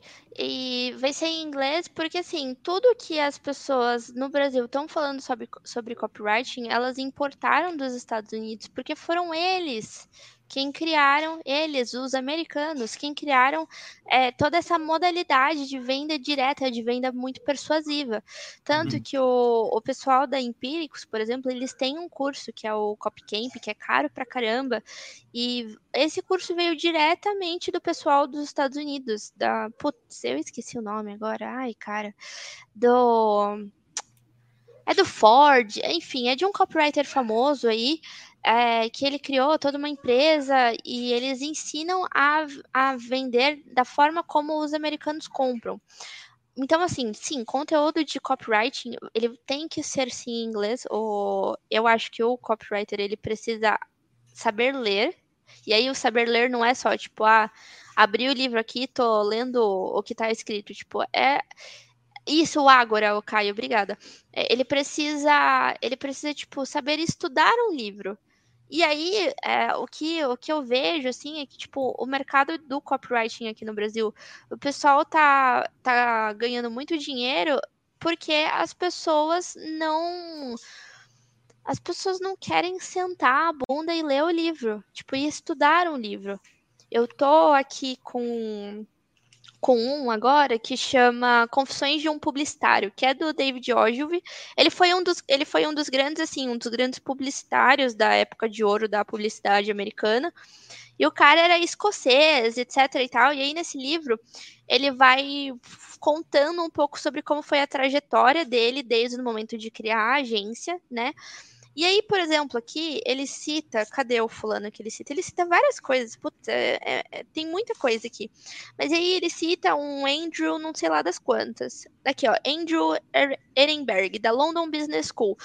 Se eu só tô lendo e passo e me deparo com esse nome, o que, que a gente costuma fazer, né? Que não tá acostumado a estudar por livro. Eu vou grifar o nome do cara, ah, era da London Business School, e pronto, acabou. Agora, o que, é eu estudar a partir de um livro? Eu vou pegar o nome desse cara, vou jogar no Google e vou puxar uh, os trabalhos dele. Tipo, vou realmente estudar quem foi o cara e o que, o que ele fez. Porque se ele está num livro sendo mencionado como um bom profissional por um bom profissional, eu preciso ver com os meus próprios olhos o trabalho dele. Isso é o, o estudo, né? E, nossa, dei, dei, desculpa, dei uma de vida intelectual agora, né? Mas é que assim, perdão. Mas é que Mas é assim. bom. Quem Não, sabe mas é- sair e o Tião ler, né? Isso, Tião. Venha, Ó, venha para o movimento que- dos livros. Pode falar? Pode falar, desculpa, Tião. Desculpa, perdão. Eu sou um personagem que representa um terço dos nossos ouvintes. Eu, na verdade, eu gosto de ler, cara. É só um personagem. Uhum. Não, eu, eu sei, eu tô, eu tô zoando, Mentira! mas é porque... Eu não gosto de ler, não, cara. É sacanagem. Mas quando precisa, eu leio, tá ligado? Entendi. É tipo Entendi. o banheiro feminino, banheiro masculino. Vire para a direita, né? Não, é isso. Ah, a isso aí, cena- isso aí. Ele se amarra, o seu caverna. Mas. Mas então, o que que o que que acontece assim, tipo, e aí as pessoas vão atrás dos cursos porque ah, é mais confortável eu ver as, eu aprender as coisas por vídeo, né? Aprender as coisas com uma pessoa. Só que nisso, primeiro, você paga muito caro. Ah, um livro que eu pagaria vai 50 reais. Eu pago um curso sobre esse livro de, tipo, 350 agora, vai, pela, pela, pelos preços que estão cobrando, né?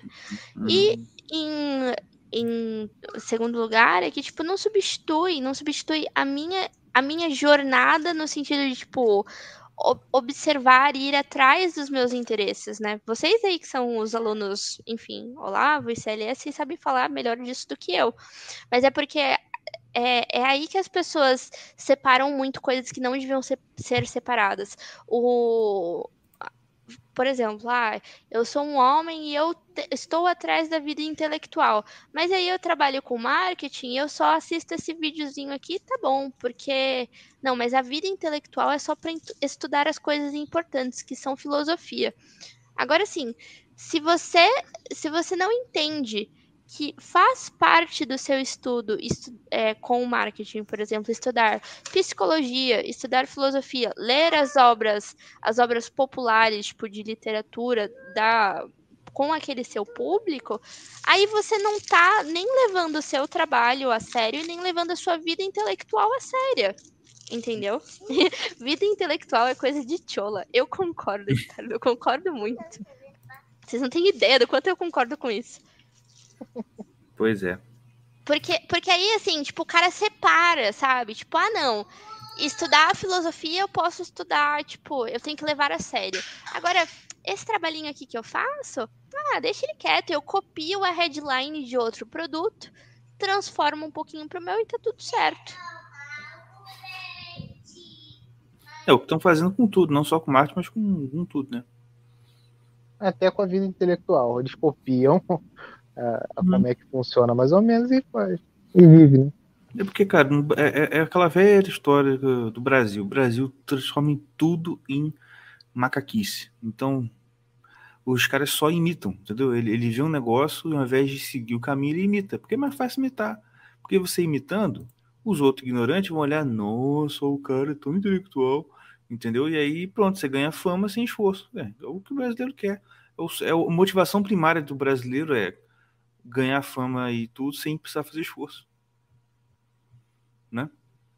Foi. Foi muito, foi muito pesado. Aí, aí a Red Pill, vocês estavam preparados para essa? Pois é. Mas, gente, ó. olha só, a gente chama a mulher podcast e são duas horas e meia de conversa já. E eu não terminei tudo que eu tinha pra falar hoje. Só Não, queria tá nem na metade. registrado. Do jeito que tá, eu tô- não tá nem na metade. Mas infelizmente, eu vou precisar encaminhar Sim, para o encerramento. Mas vamos marcar uma próxima para a gente completar o assunto. Fim do marketing, ponto 2. Fim do marketing, parte 2, né? É. O retorno. Agora é sério. Fim do marketing, agora é sério. Ai, gente. Ah, muito. O inimigo agora é outro. É, o inimigo agora é o Twitter, entendeu? Não é mais o Instagram. Verdade. Mas, cara, foi muito maneiro. Foi muito maneiro mesmo. Muito bom. Ah, você fala isso pra todo mundo que vem aqui, ó. Não, não. É, é verdade. Não, então não. vou- Então, Mordecai, vamos... foi muito bom. Porque nem sempre a gente Foi fala. muito bom. Não, esses dois aqui tem hora. Tem, pô, esses dois aqui, de vez em quando, eu acabo o negócio e eles ficam reclamando. Mas assim, um que que acaba não, que quando foi, você não acaba. né, um, que Pô, rec- tem hora que eu- um que reclamaram e foi com razão foi o do, do Fábio. Porra. Que Fábio? Orto, Fábio. Ih, Fábio Milk. Depois eu procurei. O, Não- conheço. Tá bom, É o- enfim. é, Não, não depois- importa, não importa, vai. Mas assim, é, meninos, muito, muito obrigada mesmo pela oportunidade. Queria agradecer ao Vinícius também, porque Vinícius, foi só por sua causa que o, o senhor Caverna me chamou, entendeu? Então. Então, de verdade, Vinícius, muito obrigada. E obrigada pela oportunidade de, enfim, falar mais do que o Homem da Cobra, né, hoje. É, gostei bastante de estar aqui. Espero que tudo isso que eu falei tenha feito sentido pra alguém e tenha, tipo, ajudado em alguma coisa. Tião, o... vou passar os livros pra você, tá bom? show. E muito obrigada de novo, gente. Boa noite. Valeu, obrigado aí. Valeu. Muito obrigado a todos. Espero que vocês tenham gostado. E até a próxima semana para mais um episódio do Irmãos Caverna. Então, Ah, muito obrigado Pera pela aí. Bom Piper, Surfware, 15% de desconto. Irmãos Caverna no final da, da sua compra, por favor, compra. Os caras são bons, estão vendendo até pros Estados Unidos, valeu? Caraca, moleque. Essa foi O que, você segundos. falou? Meu Deus, carioca falando rápido, não dá pra entender porcaria nenhuma. Essa foi boa. É uma, uma Slow motion de- agora? É, Nós vamos vamos falar. né? É, Von Pipe, oficial, vonpipe.com. É, é loja de software, tem shorts. Shorts deles são top demais e são num preço acessível. 15% de desconto se você colocar Irmãos Caverna no código promocional, valeu? Oi, e a galera agora tá. Eles estão eles estão com o Instagram agora dos Estados Unidos, minha, minha gente. Estão É, vendendo dos Estados essa Unidos. nova- Essa é a nova moda. É. Se E aproveita. quiserem saber mais, acessem o Instagram, arrastem para cima e É, Curte, comenta, compartilha. Se você cur- cur- curtiu essa live, dá um dedinho pro alto. Se não curtiu, dá um dedinho pra baixo. Se você não der o dedinho pra baixo nem pra cima, põe o dedinho no cu. E vamos que vamos. rapaz, que é isso? Porra, menina aí, mané. É, daqui a pouco o menino vai, vai, vai repetir Vai tomar na, um miolo. Na dele amanhã. é. Vai, vai tomar um miolo aí de bobeira. Lembra? Na, na rua. Falava merda perto de menina, tomava um miolo. É, é mesmo. Mas, gente, é isso aí. Obrigado pela participação. Obrigado a todos que estiveram até aqui até agora. Um abraço, fiquem com Deus e até a próxima. I'm trying to make a dollar, or soon it will follow the end. Well, I'm trying to make a dollar, or soon it will follow the end.